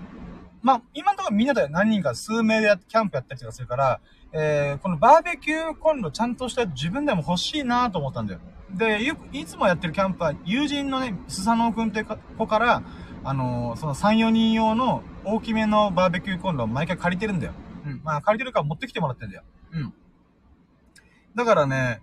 あーそういった意味でも自分のものを持つのもいいなーとずっと思ったんだよね。だけど、バーベキューコンロって、まあ、3000円から5000円安いやつで。で、高いやつは1万円弱ぐらいいくんだよ。うん。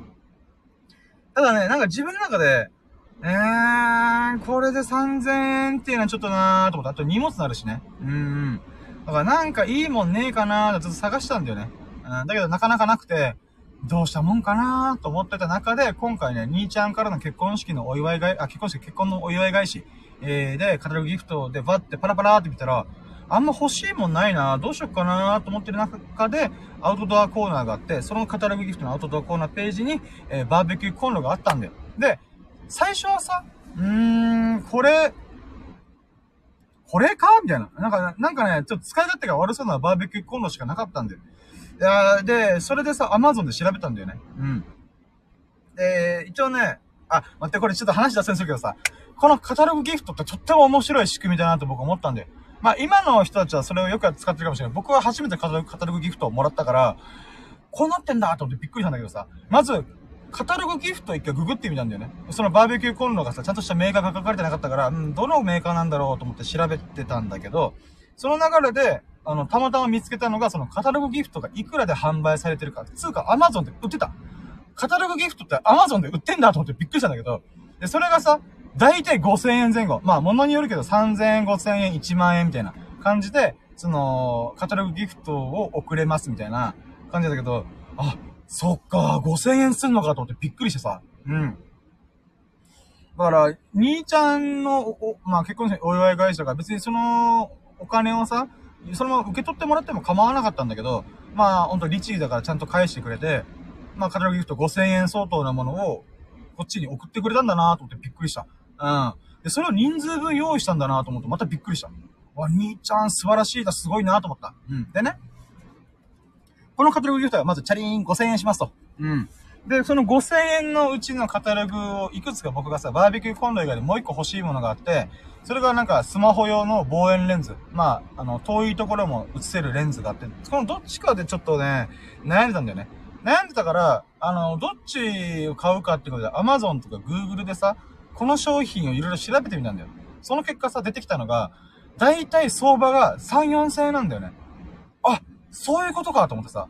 あの、あ、それ何が言いたいかというと、僕は、兄ちゃんからのお祝い返しをして5000円相当のカタログギフトをまずもら、受け取ってますと。うん。まあ、その受け取ってもらってよかったんだけど、まあまあ、お返しくれてありがとうみたいな感じで、まあパラパラと見てますと。で、その中に、あ、これ欲しいかもと思ったやつを調べてみたら、えー、3000、4000円するんだよね。そのもの自体が。でさ、なんかね、別にこれ、俺、あれだよあの、性格悪いなこいつって思わないでね。あの、シンプルに、この、ビジネスの仕組みがとっても面白いなと思ったことを今喋ろうと思ってるから、だから、じゃあさ、物自体が3000円、4000円のものです。アマゾンではそれ、その金額取り扱ってます。で、カタログギフト自体5000円ぐらいしますと。ってな時に、じゃあこの浮いた1000円、2000円分あるわけじゃん。それが結局、カタログギフトを作っているところの取り分なんだよね。うん。だから1000円、2000円の利益がある状態で、えー、その、運営してるんだよね。俺はこれがとっても面白いなと思ったんだよね。うん。もちろんこの世の中にはさ、あのー、なんだろうな。ちゃんと売り上げにつながらないと話にならない、運営できないっていうのがあるから、僕としてはちゃんとお金取ってくれよと思ってるから、そういった意味で、こういう割合でお金を取ってるんだななるほどなっていう風に目から鱗だった。なるほどな。カタログギフト業界は、まあ、例えば、なんだろうな。引き出物とかでさ、お皿とかもしくは牛肉を落とされても困る人は困るわけじゃん。いや、俺そ、そ、一人暮らしは牛肉こんだけ食えないんだけどっていう人もいれば、いや、お皿もらっても困るなみたいな人がいるわけじゃん。だから今多分カタロギフトが流行ってると思うんだよね。うん。だからまあ、自分でお好みのものを選んでくださいっていうものの方がさ、やっぱ自由度が高いから、そっちの方をやりたいわけじゃん。で、かつ、新郎新婦側も楽じゃん。うん。いちいち選んで、えー、それをこう、なんていうかな、家の中に在庫抱え、在庫って言ってから変だけど、引き出物の在庫を抱えて、過ごすよりは、ギフト、カタログギフトパンパンパンパンと送って、あとはご自由に選んでください。本当にいつもありがとうございますって感じで済むと。だからこのカタログギフト業、カタログギフト業界の、えー、その1000円、2000円の売り上げっていうのが、利益っていうものが、何を、何の交換なのか。あ、なんかね、ごめんね、あの、なんかね、僕は買い物とかさ、するときに思うのが、交換だよな、これって思うんだよ。うん。何と交換してんのか。例えば Amazon ってさ、あのー、物自体安いってのももちろんあるんだけど、Amazon 自体が言ってるのはさ、我々は、あのー、安いものを売ってるんではない。あの、皆様が、そのスーパーとか、うん、お店に行く手間を省いていることが Amazon の、えー、なんていうか、えー、Amazon 売りです、みたいな。商品は、あの、Amazon のメイン商品っていうのは、みんなの手間を省くっていうことが商品なんですって言ってるんだよ。うん。ああ、確かにそうだよな。だからこんだけみんな Amazon 使ってんだよな。だから通販っていうかな。うん。してんだよなと思って。だからお店に行く手間暇を代わりに代行してあげますよっていうことが Amazon の売り。なわけなんだよね。じゃあこのカタログギフトの売りっていうのが、その新郎新婦、もとい、そのお祝い返しを受け取る側の手間暇を代わりに代行してあげますよっていうのが売りなってことだと思うんだよね。うーん。だからね、なんかそれを垣間見れたのが、まあ、たまたまバーベキューコンロっていうのがどういう細かいのが書かれてなかったから、カタログの中で。うん、どんな内容なのかなーって調べてる中でたまたま見つけたものだったから私は感動した。おー、そういうことかと思ってね。うん。まあ、ごめん、長々と喋ってるけど、俺、あ、ちゃんと圧縮して情報、あの、おしゃべりできればいいんだけど、それができないから私なんだけど、まあ、えー、ということで感動しましたっていう話です。うん。カタログギフト業界面白いなっていうふうに思いました。うん。でね、カタログギフトをパラパラってめくって、まあ、バーベキューコーンが1個しかなかったんだよ。わー、でもこれなんかね、あのー、なんだろう。細かいもので言うのは、ちょっと画像がないからさ、あ、今回のさ、ライブ配信とかサムネイルのさ、画像のコンロは今回か注文したやつなんだけど、カタログギフト、このパラパラっていう本、冊子型になってるやつの中では、ま、全然違うものがあったんだよ。だけどこれ見てて、これ多分使いづらいなと思ったんだよ。なんでかっていうと、足がね、簡単に取り扱いなさそうだったから、あ、これ結構ガチめ、ガチめのやつだなと思ったわけですよ。だけどまあ、欲しいものが他にないから、もうこれ注文するかと思ってさ、あの、その郵送はがきがあるから、その郵送はがきに自分の住所書いて、発注番号書いて、まあこれで注文すればいいのか、と書いてたんだよ。で、書き切った後にさ、あれ？と思って、なんか、はがきの裏面見たらさ、QR コードがあって、ウェブで申し込みもできます。ウェブで発注もできますって書かれて、うわ、マジかよと思って。確かに、今時はがきを送らせんなよってちょっとイライライライラしながら書いてたから、あ、じゃあ、ウェブ版で見ればいいじゃんと思って、あの、QR コードで見たんだよね。んで、見たらさ、びっくりしたのがさ、あの、カタログ、ペーパーの、冊子型のカタログには取り扱ってないけど、ウェブ版では取り扱っている新しい商品もありますので、そちらでもチェックしてくださいって書かれたんだよね。え？と思って、で、コンロ探したんだよ。そしたら、まあ、3種類あったんだよね。あの、その、もともと紙の冊子型、冊子のタイプのカタログギフトに乗っか、乗ってる1個と、もう2個、全く別物の、あれこれなかったじゃんっていうものがあったんだよね。で、その中の1個が今回のライブ配信サムネイルでやってる、えー、青緑色のバーベキューコンロなんだよ。うん。で、これ見せた瞬間テンション上がってぶち上がって、やったぜこれめっちゃいいじゃんと思って、で、もちろんそれも Amazon でチェックして、うわ、これマジでいいやつだと思って。まあ、言うてね、値段はね、Amazon では3000円から4000円ぐらい。うん。だけど、このメーカーのウェブサイトに飛んでみると、えー、メーカー小売価格7000円だったから、うーわーこれいいやつじゃんと思って。うん。なので、まあ、今回それをね、注文できましたっていうラッキーなんだよ。まあ、内容喋るとこれで終わっちゃうんだけど、もう一個ね、私ね、嬉しいことがあったんだよね。これね、このバーベキューコンロのメーカーが何かっつうと、キャプテンスタッグっていうメーカーなんだよ。まあね、このアウトドアとかキャンプの趣味をしてる人はもちろんご存知なものだと思うんだけど、僕は最近まで全く知らなかったんだよ。うん。ただね、ちょっと縁あってラッキーに恵まれて、まあほんと巡り合わせで、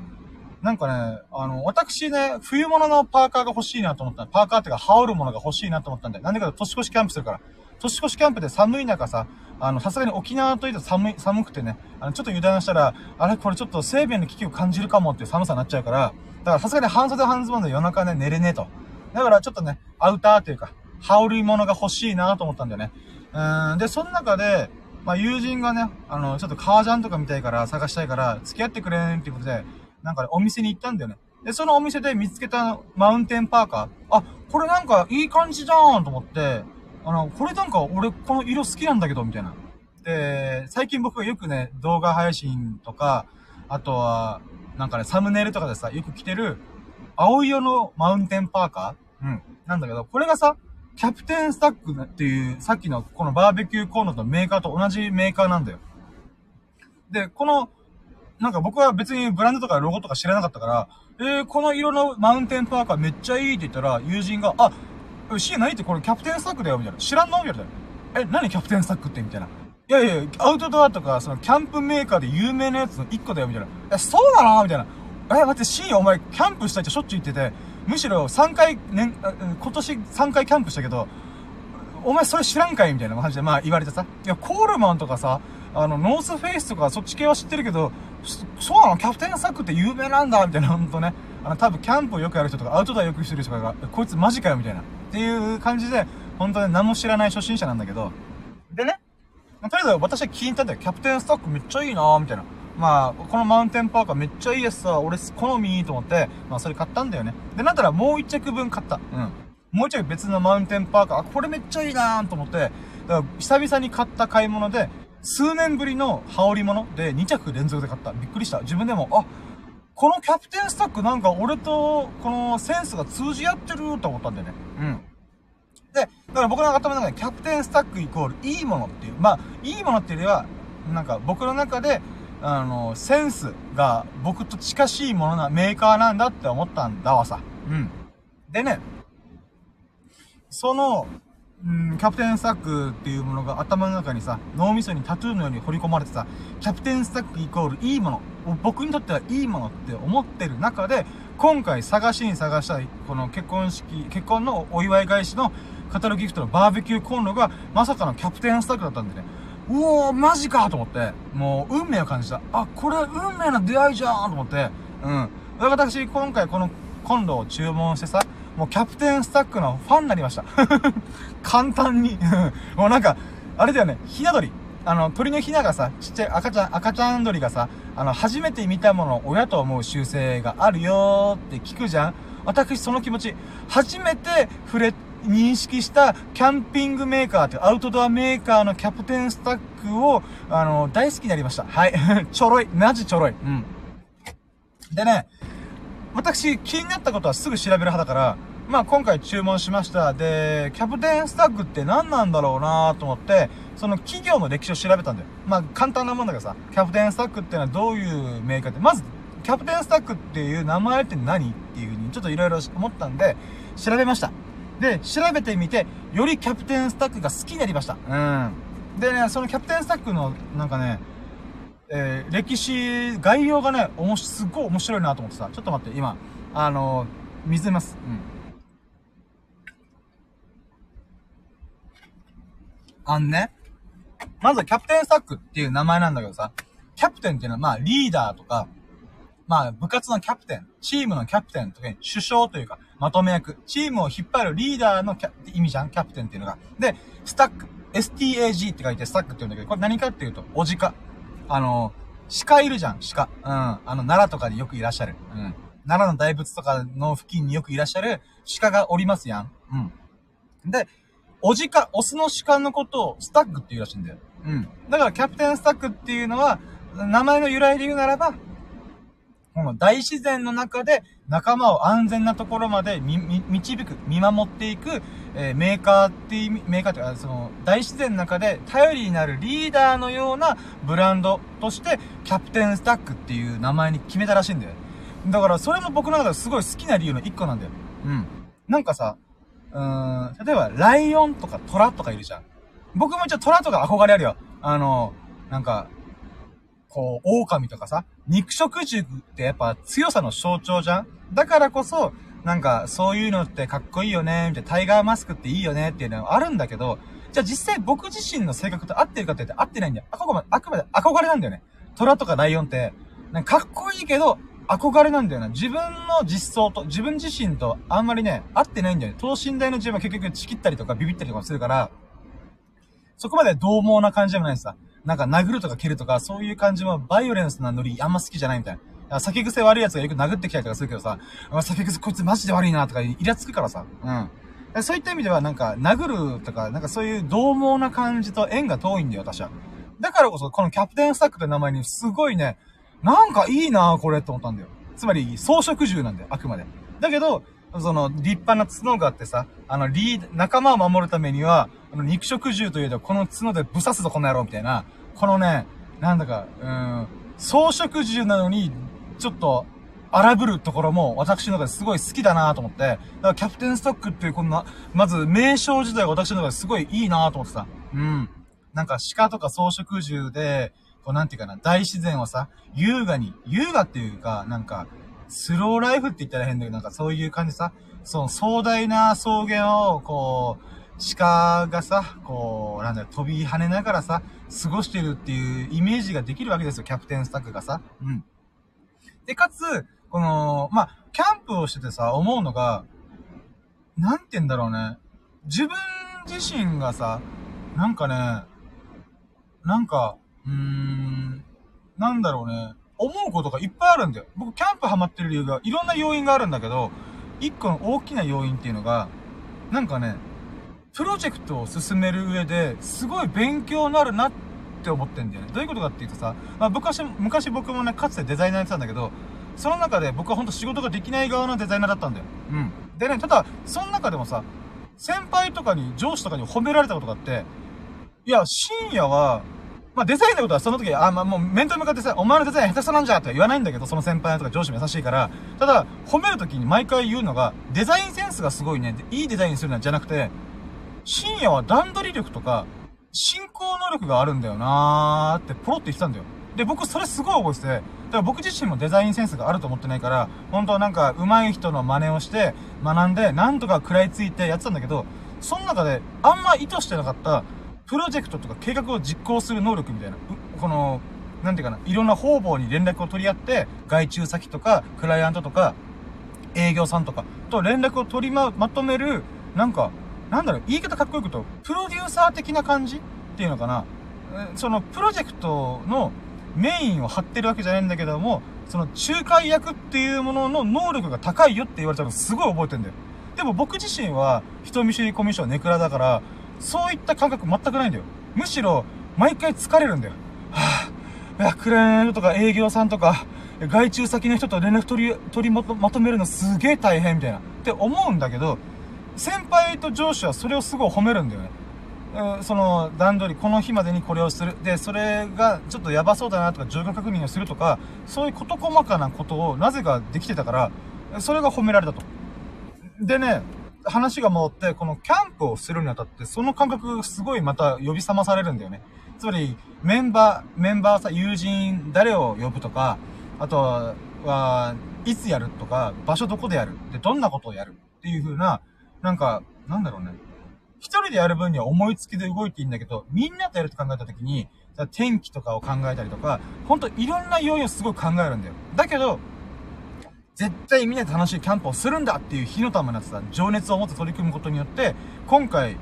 まあ、3回しかできなかったけど、ゴールデンウィーク、シルバーウィーク、年末、この3つのタイミングで、毎回大成功してんだよ。みんなも楽しんでくれてんだよね。でもそれってやっぱり、なんていうかな、勢いだけじゃできない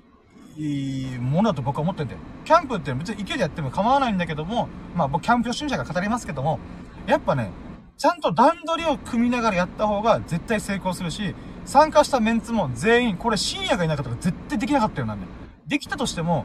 ここまですごい密度の濃いキャンプはできなかったはずって言ってくれるんだよね。あ、まあじゃあそれ言われてすごい僕は嬉しいんだけどさ。で、やっぱその、その人、友人も言うのが、やっぱこの一人の人がさ、えー、情熱を持って、熱狂を持ってさ、熱量、ね、すごい熱量を持って、なんか、これやって、あれやって、とか、これやるからよろしくとか、率先してさ、あの、動いてんじゃん。だからキャンプ道具とかほぼ僕が意識持ってんだよ。うん。僕が意識すべて買い揃えて、もちろんね、足りないものとか持ってないものは友人からこのアイテム持ってきて、この道具持ってきてとかいう段取りを組みながら、えー、やってんだよね。だから結果で言うならば、まあもちろんね、友人たちとの上下関係とはもちろんないんだけども、それでもこのキャンプをやるというプロジェクトがあった、計画があった時に、それに対してのリーダーっていうのはまあ僕なわけですよ。僕が言い出しっぺだし、僕が責任を持って、え大成功まで持っていったろ、みたいな。うん。で、あった時にさ、このキャプテンスタックという名前と僕はすごい親近感が湧いたんだよ。そうなんだよなーと思って。キャンプを一人でやる分にはソロキャンプだったら別に思いつきやっていいけど、誰かとやるって言った瞬間に、絶対誰かが引っ張る役っていうかリーダーが必要なんだよなーと思ったんだよ。うん。で、もちろん僕がやりたいことだからみんなが楽しんでもらえたらいいと思ってるから、恩着せがましくね、俺がいるからキャンプできてるんだからなって、そんなことは言わないし、言わないし、みんな参加してくれるからできてるから、そんな選選ぶりたいわけじゃないんだけど、なんかね、その役割っていうのかな？上下関係、上下ではなくて、あくまで役割として、その何人か集まったメンツをまとめる役割っていうことがリーダーなんだなぁと思ったんだよね。うん。だから俺の言うことは聞けじゃなくて、あのー、なんだろうな。なんだろうね。率先して動くからこそみんなが後からついてくるっていう感覚なのかなうん。あれやれこれやれじゃなくて、なんか、これを成し遂げたいから協力してくれお願いみたいな。うん。だからコンロ洗っといてくれお願いみたいな。っていう感じで、なんていうかな。こう、自分が他に何かやってる時、やってる、率先して動いてるからこそ、みんなも、あ、深夜これやってるからバタバタしてるから、代わりにじゃあコンロ洗っといてあげるよ、みたいな。なんかそういったね、なんか、うーん、感覚がキャンプの中、時に毎回毎回あるんだよね。うん。だからこそ、リーダーっていうのかな、プロジェクトとか何かしらを進めるっていう、なんていうかな、練習って言ったら遊びの延長線上なんだけど、なんかね、経験か、 experience。そういうね、得難い経験をできてるからこそ僕はキャンプがすごい楽しいんだなと思ってんだよね。うん。で、話が戻って、このキャプテンスタッグっていうのも、キャプテンというものがまさにリーダー。この大自然を、えー、大自然の中で仲間を引っ張っていく。仲間がついてくるようになキャプテンっていうのかな。であり、かつ仲間を守るというか、仲間を導いていく。えー、そしてそれがおじかっていうのかなっていうところで、なんか僕の好きな要素がいっぱい盛りだくさんなメーカー名やんと思って、うん。だからね、すごい好きだったんだよね。うん。で、そっから、えー、企業の歴史を調べるなら、まずね、確か新潟県のメーカーなんだよ、もともとは。なんか新潟県の、名前忘れちゃったな、なんかサンマだ、三股だったかな。ちょっと名前は具体的に忘れちゃったんだけど、なんかこの工業地帯があるっぽいんだよ。うん。金具メーカーの、えー、有名なスポットがあるらしくて、なんかね、新潟、なんだったっけな名前忘れちゃった。新潟だった気がするんだけどな。新潟ピーカーだったかな 全然覚えてねえや。うん。まあ、とりあえず金具メーカーが始まりなんだよ。で、その創業者の方が、あの、1970年代頃にアメリカにいた時に、アメリカではバーベキューが普通に当たり前に行われてんだよね。うん。だから、その文化を、その創業者の方は、日本に持ち込みたいってすごい思ったらしいんだよ。うん。こう、みんなでアウトドアの、この大自然を満喫しながら、えー、バーベキューをするっていうことを、日本でも、こう、みんなに広めたい。もちろんビジネスチャンスがあったと思うんだけど、まあ、その創業者の方はそう思って、じゃあやってみるか。まずはバーベキューやってみよう。もちろんその当時って、1970年代ってさ、日本が高度経済成長期に突入して、経済でみんなが豊かになり始めようとした矢先なんだよね。だから、あの、誰もその時、外でバーベキューするっていう感覚がないんだよね。うん。だからまあ、かまど、かまどって言ったら変だな。うん。だからまあ、ガスコンロとかがある時代なのかな。ちょっとそこら辺もうろ覚えなんですけども。まあ、とりあえず、えー、バーベキューコンロなるものは、その当時日本には存在してないんだよ。だけど、とりあえずやってみたいなと思って、その創業者がさ、すごい伝説的ね、伝説的なね、エピソードだなと思ったのが、その金具メーカーで作ってたものがさ、えっ、ー、と、お店とかさ、玄関口にさ、あの、砂ぼこりとかさ、靴のさ、この泥とかを落とす、なんていうのかな、この、例えばひし形の模様が入ったりとかする、真四角のさ、真四角っていうか、この長方形の、えー、泥落としマットっていうのかな金具マットっていうものがあるじゃん。わ、わかるかな？今、ごめん、画像で見せれないの大変申し訳ないけど、そういう金具が、金具、えー、金具落としみたいな、あ、金具、あの、金具でできた泥落としっていうのがあるじゃん。うん。で、それで、ジャッジャッジャっていう風に、この、靴でスリスリして、泥を落とすっていうものがある。で、それを作ったらしいんだよ。で、その創業者の人は、あれ？これって？と思って、それでさ、中のこの泥落としをするための、その針金みたいな巻いてるやつを剥がして、ひっぺがしてさ、このひし形の模様みたいな、茶色いじ、茶色、茶色、全体的に茶色で、その中に緑色とかピンクのひし形があるわけですよ。それ全部ひっぺがして、その金網だけにしたんだよ。うん。それをまとわりつける金網だけにして、えー、で、それで、バーベキューしたのが始まりらしいんだよ。これめっちゃすごくない？俺も感動してさ、すげえアイディアだなと思って。普通、泥落としの玄関マットを、中身だけ引っこ抜いて、で、それで、あ、これ金網なんじゃん。あ、じゃあこれでバーベキューしようぜって、つって、えー、その、なんていうかな、日本で初めてかかどうかわかんないけど、うんそれをやって、あ、これいけるって思って、そこからバーベキューコンロとか作り始めたらしいんだよね。俺、このエピソードすごいなと思って。まさにキャンパーの鏡だと思って。そうなんだ。キャンプやってて思うのがさ、よく、2チャンネルとかさ、そのまとめ掲示板とかツイッター見てるとさ、あのなんか、まあ、これ後で喋ろうと思ったんだけどさ、この、メーカーでマウントする人がいるらしいんだよ。まあ、僕はそういう人とはありがたいことに縁がなか、ないからいいんだけどさ、あの、だから誰かがさ、来た時に、あ、あいつスノーピークのアウトドアグッズで持ってるとか、コールマンのアウトドアグッズ持ってるとか、なんかね、そういったものでさ、なんかマウント取るやつがいるらしいんだよね。うん。だけどさ、まあ別にキャンプの楽しみ方人それぞれだか構わないんだけど、なんかね、人を見下すというのかな、なんかそれでさ、価値をジャッジする、判断してしまうものってさ、なんか、キャンプを楽しめてないな、悲しい人だなって僕はどうしても思っちゃうんだよね。うん。僕がキャンプ始ま、始めた時にさ、思ったのがさ、あの、やっぱ友人たちがアイディア豊富なんだよ。うん。まあ、スサノオくん、エビスさん、えー、ミルクくんとよくキャンパーしてるんだけどさ、そのメンツがすごいなーって毎回尊敬するなーと思うのが、思いつきで、これこうしてみたらっていうのをよくバンバン言うんだよ。うん。だからこれ燃やしてみようぜとか、これ使ってみようぜっていうのを日常茶飯事でよく言うんだよ。で、僕にはそういう発想がないから、あ、なるほどなそれをこう使うんだっていう風にさ、思うんだよ。で、それがキャンプの時ほどよく顕著に出るんだよね。うん。これ使ってみたらしいんや、みたいな。あ、確かにその使い方は想像してなかったけど、確かにありだね、みたいな。うん。っていうことになるんだよね。でも僕はそれこそがキャンプとかアウトドアの楽しみだと思うんだよね。さあ、この、なんていうか、やりたいこと、自分、キャンプの中で、これ、こう、なんか、やりたいことがあるけども、それを実現するための道具は持ってない。買いそろ、買い揃えてない。だけども、今あるもので、これをこうすれば、この同じことができるんじゃないっていう風に、頭を働かせるっていうのかな。っていうことが僕はね、その大自然の中でやる、やるべき、やる、やることの中で最上級のエンターテインメントだと思うんだよ。つまり、キャンプってさ、まあ、これある人が言ってた言葉なんだけど、ある人っていうか、たまたま見つけた言葉なんだけどさ、キャンプをたの、えー、楽しむためには、楽しむっていうのはどういうことかっていうと、不便を楽しむことなんだよって言ってる人がいたんだよ。確か、キャンプ、え、キャンプ芸人のヒロさだったかな？ちょっとうろ覚えなんだけど、まあ、っていうこと言って、あ、確かにそうだよなって僕は思うんだよ。不便を楽しんでこそなんぼなんだよな、キャンプはって僕は思ってんだよね。うん。だからこそ、その、キャプテンスタックの始まりの創業者の人がやった、玄関マット、玄関の金具マットを使って、バーベキューをするという、このね、斬新なアイディア。確かにそれでもやろうと思ってやれるわっていう、このね、臨機応変さっていうのが、私はもう感動したんだよ。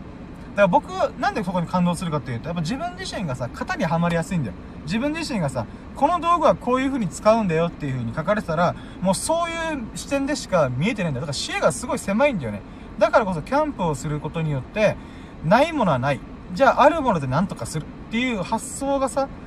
あのな、自分の中でさ、勉強になるな、学びになるなっていう喜びもあるからこそキャンプって楽しいんだよ。うん。で、そのキャンプメーカーでの、もう老舗の中の一個のキャキャプテンスタッフがの始まりがさ、そこからスタートしてるのがすごい感動したんだよね。うーん。誰がさ、玄関の金具マットを全部ひっぺがして、その残った金網でバーベキューしようぜって発想するんだよと思ってさ。いやー、キャプテンスタック私も大ファンになった。このエピソード素晴らしいと思ったんだよね。で、えー、そこからさ、1990年代ぐらいに、そのキャプテンスタックっていうもので株式会社、子会社化してさ、だから、もともとは新潟の金具メーカーの一つのブランドだったんだ、キャプテンスタックっていうのが。そこからキャプテンスタックっていうこの部署を、あの、株式会社、別で子会社化して、あの、だから、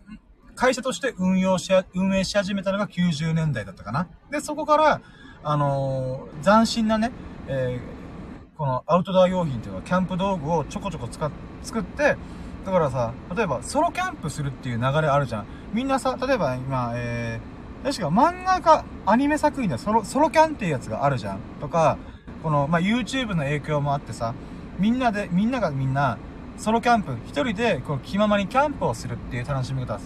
があるし、かつ、今、コロナがバってパンデミックになっちゃなっちゃって、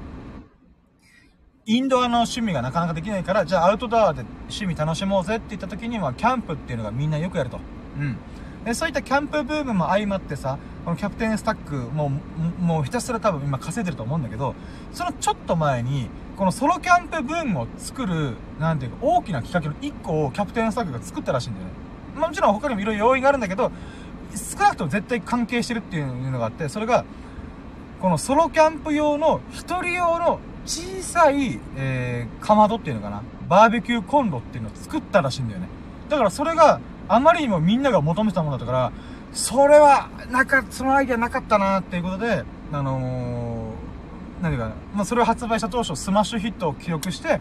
だから他のメーカーも追随するかのように、えー、ソロキャンプ、一人でキャンプをする人でも楽しめるような小さいバーベキューコンロ、木炭コンロを、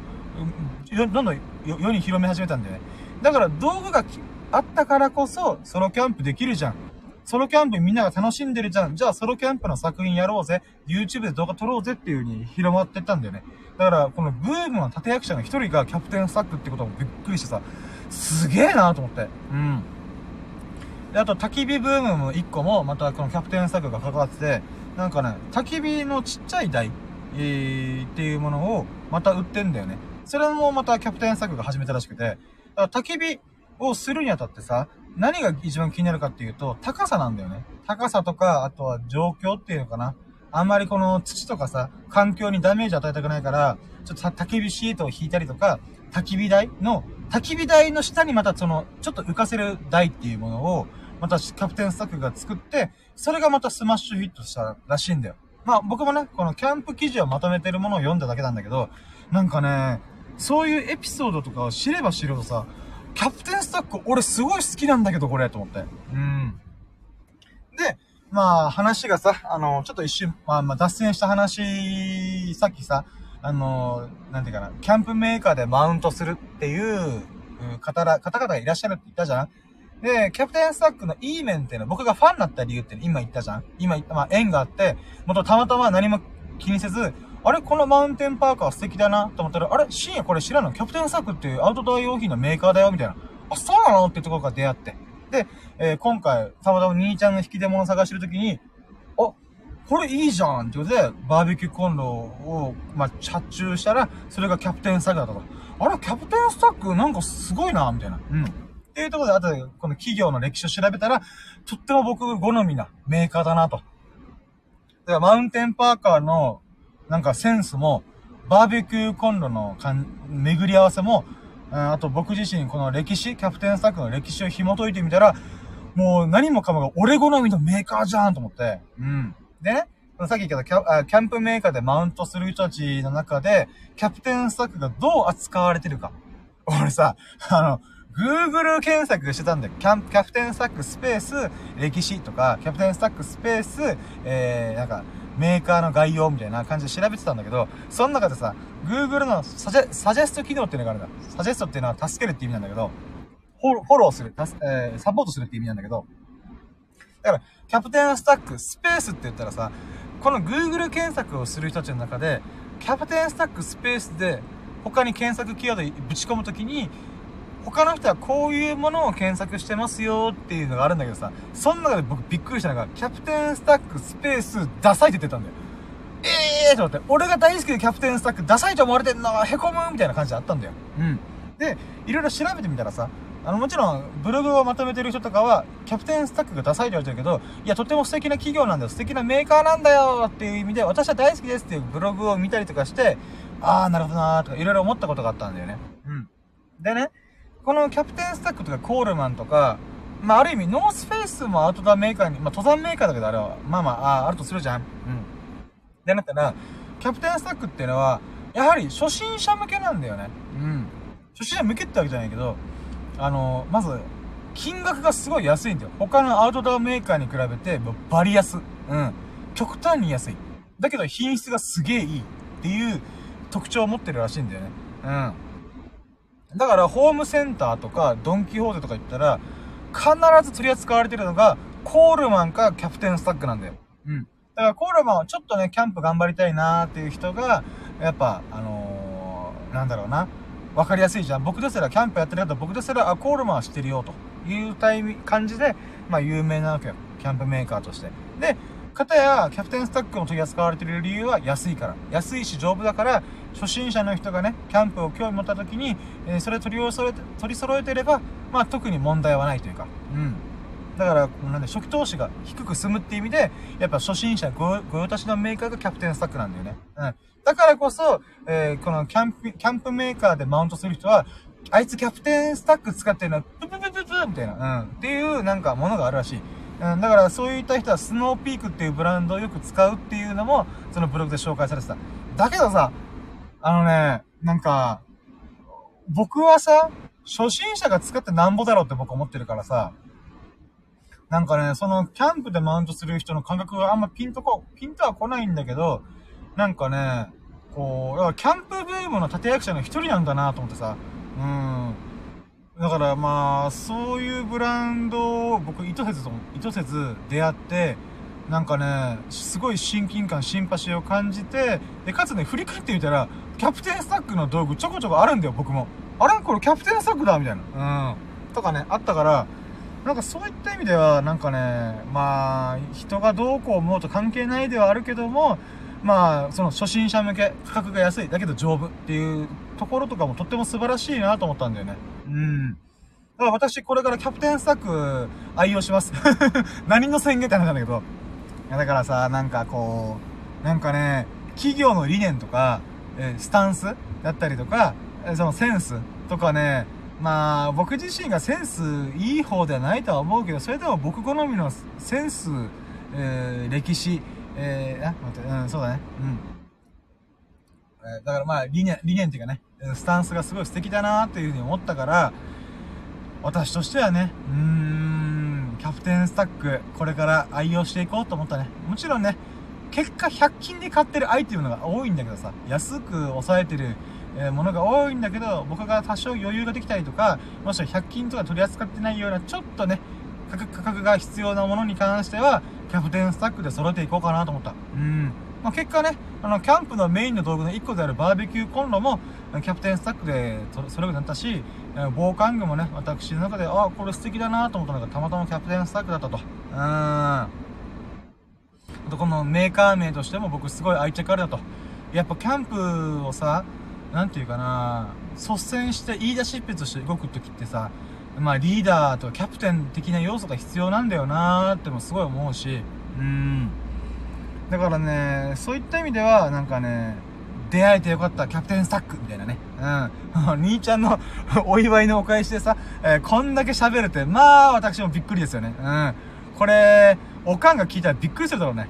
うわー、うちの息子、キャプテンスタックに出会っただけで1時間ぐらい喋ってる。何この子？みたいな。うん。ほんと幸せもんだね、この子みたいな思ってたらね。うん。まあまあ、そんな母ちゃんともね、どっかでまたキャンプに誘、誘、誘いたいってもあるから、まあまあまあ、うん。まあ、その時にはキャプテンスタックのね、道具で、母ちゃんをね、もてなすとは思いますが、うーん。とりあえずこんなもんかな。うーん。いや、だからね、いや、なんかさ、ちょっとまとめじゃないけどさ、私思うことがあってよ。あってよってね、急に、急に崩れざましたけど。あの、なんかさ、うーん、まあ、冒頭のさ、1時間ぐらいこうね、自分がラッキーについて思うこととかさ、なんかわーって喋ったけど、なんかそれに近しいちょっと思いを巡らせたことを喋るとさ、この、なんていうかな、自分自身がさ、すごい矛盾を抱えた人間なんだよなーってずっと思うんだよ。うん。今ですらさ、多分だけど、多くの人がそん、ああんまいないだろうなと思ってるのがさ、僕、その、この後半1時間ってさ、前半はゲームの話してんだよね。すごいインドアの話してんだよね。かたや、か、こ、その後半は、アウトドアの話してんだよね。お、こ、これすっごい矛盾だよなと思うんだよね。矛盾っていうか、この組み合わせで、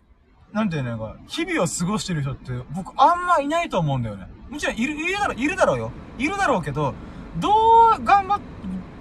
どうしてもさ、アウトドアの趣味な人はアウトドアするし、インドアの趣味の人はインドアすると思うんだよ。うん。だから友人とかも振り返ってみたらさ、僕がゲームってるよ、フォートナイトでゲーム実況してんだよね。えー、すごいね。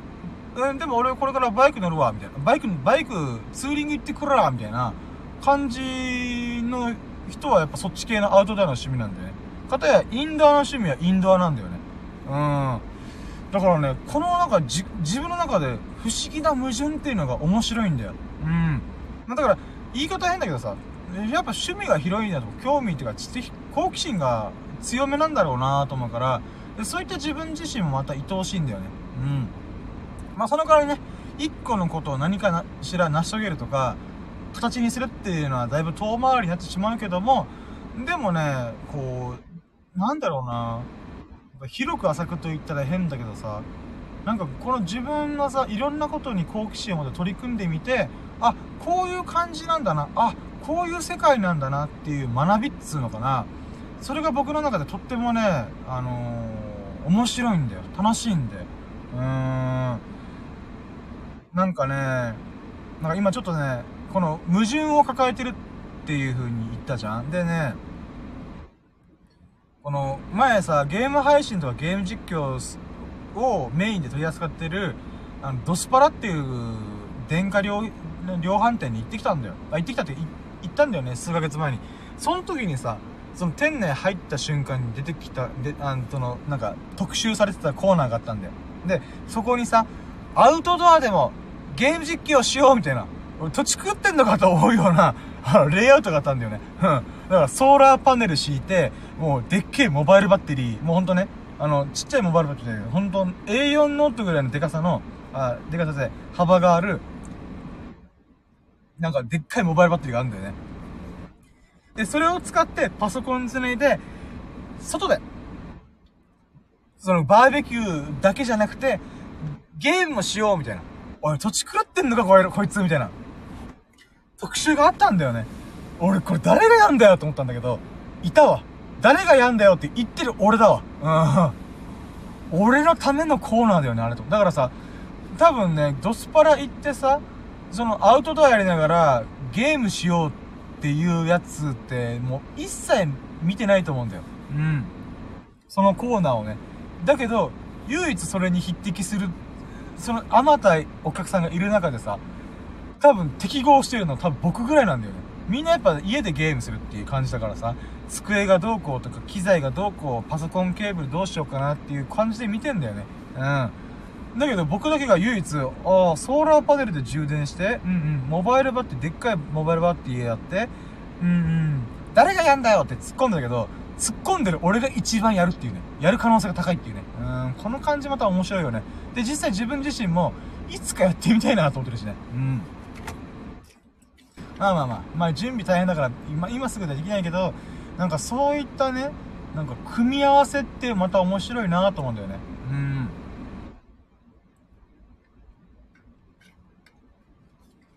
あとはね、なんかこの矛盾を抱えてるっていう部分ではさ、つまり本来は、この組み合わせることがない、あんまないであろうものを組み合わせ、組み合わせてしまう、うん、能力っていうのかな。うん。なんかそこもまた不思議だよなぁとは思うんだよな。なんか最近性格診断をやってさ、この数年前にさ、出てきたし、結果があったやつをたまたま見かけて、あ、じゃあ今4年だ、3年4年だって自分自身も成長したと思ってるから、今どんな感じなんだろうと思って、もう一回やってみたんだよ。変わるかなと思ったら、まさかの一緒だったってことがあったんだよ。うん。で、その時に思ったんだけど、なんか僕、16、え60、16パーソナリシェ、パーソナリテーションだったかな？うん、っていう、16のタイプに分かれる性格診断があったんだよ。うん。それが、で、それがさ、アルファベットで 4, 4桁の、えアルファベットがあって、INFP っていうタイプですよ、僕はって言ったんだよ。うん。で、その人がさ、あ、その、なんか、能力を持ってる人っていうのが、全人口の4%、3%しかいないらしくて、で、かつ、その人の、なんか、なんか名前が仲介者って呼ばれなんだよ。真ん中を取り持つ人。で、僕はね、今喋って思ったのが、ああ、キャンプとか、その段取りを決めるとか、なんか、まさに仲介者だなと思ったんだよ。うん。で、かつね、その、そういう人たちってさ、なんか、とっても不思議ななんかね、ものがあるんだよなぁと思って。それもまたいろんな矛盾を抱えてるんだよね。うん。だからなんかね、仲介、あ矛盾であれば、その仲介者って役割っていうかな、能力を持ってるに関わらず、一人が好きとか、うん、物思いにふけるとか。だけど外的コミュニケーションはちょこちょこするみたいな、とっても不思議な能力を持ってるから仲介者って感じらしいんだよね。ああ、やっぱ僕はね、正反対のものを結びつける、なんか仲介的な役割を楽しむタイプなんだろうなと思った。うん。ただね、一個だけ、ね最後の最後にこの INFP っていうものの大きな特徴が、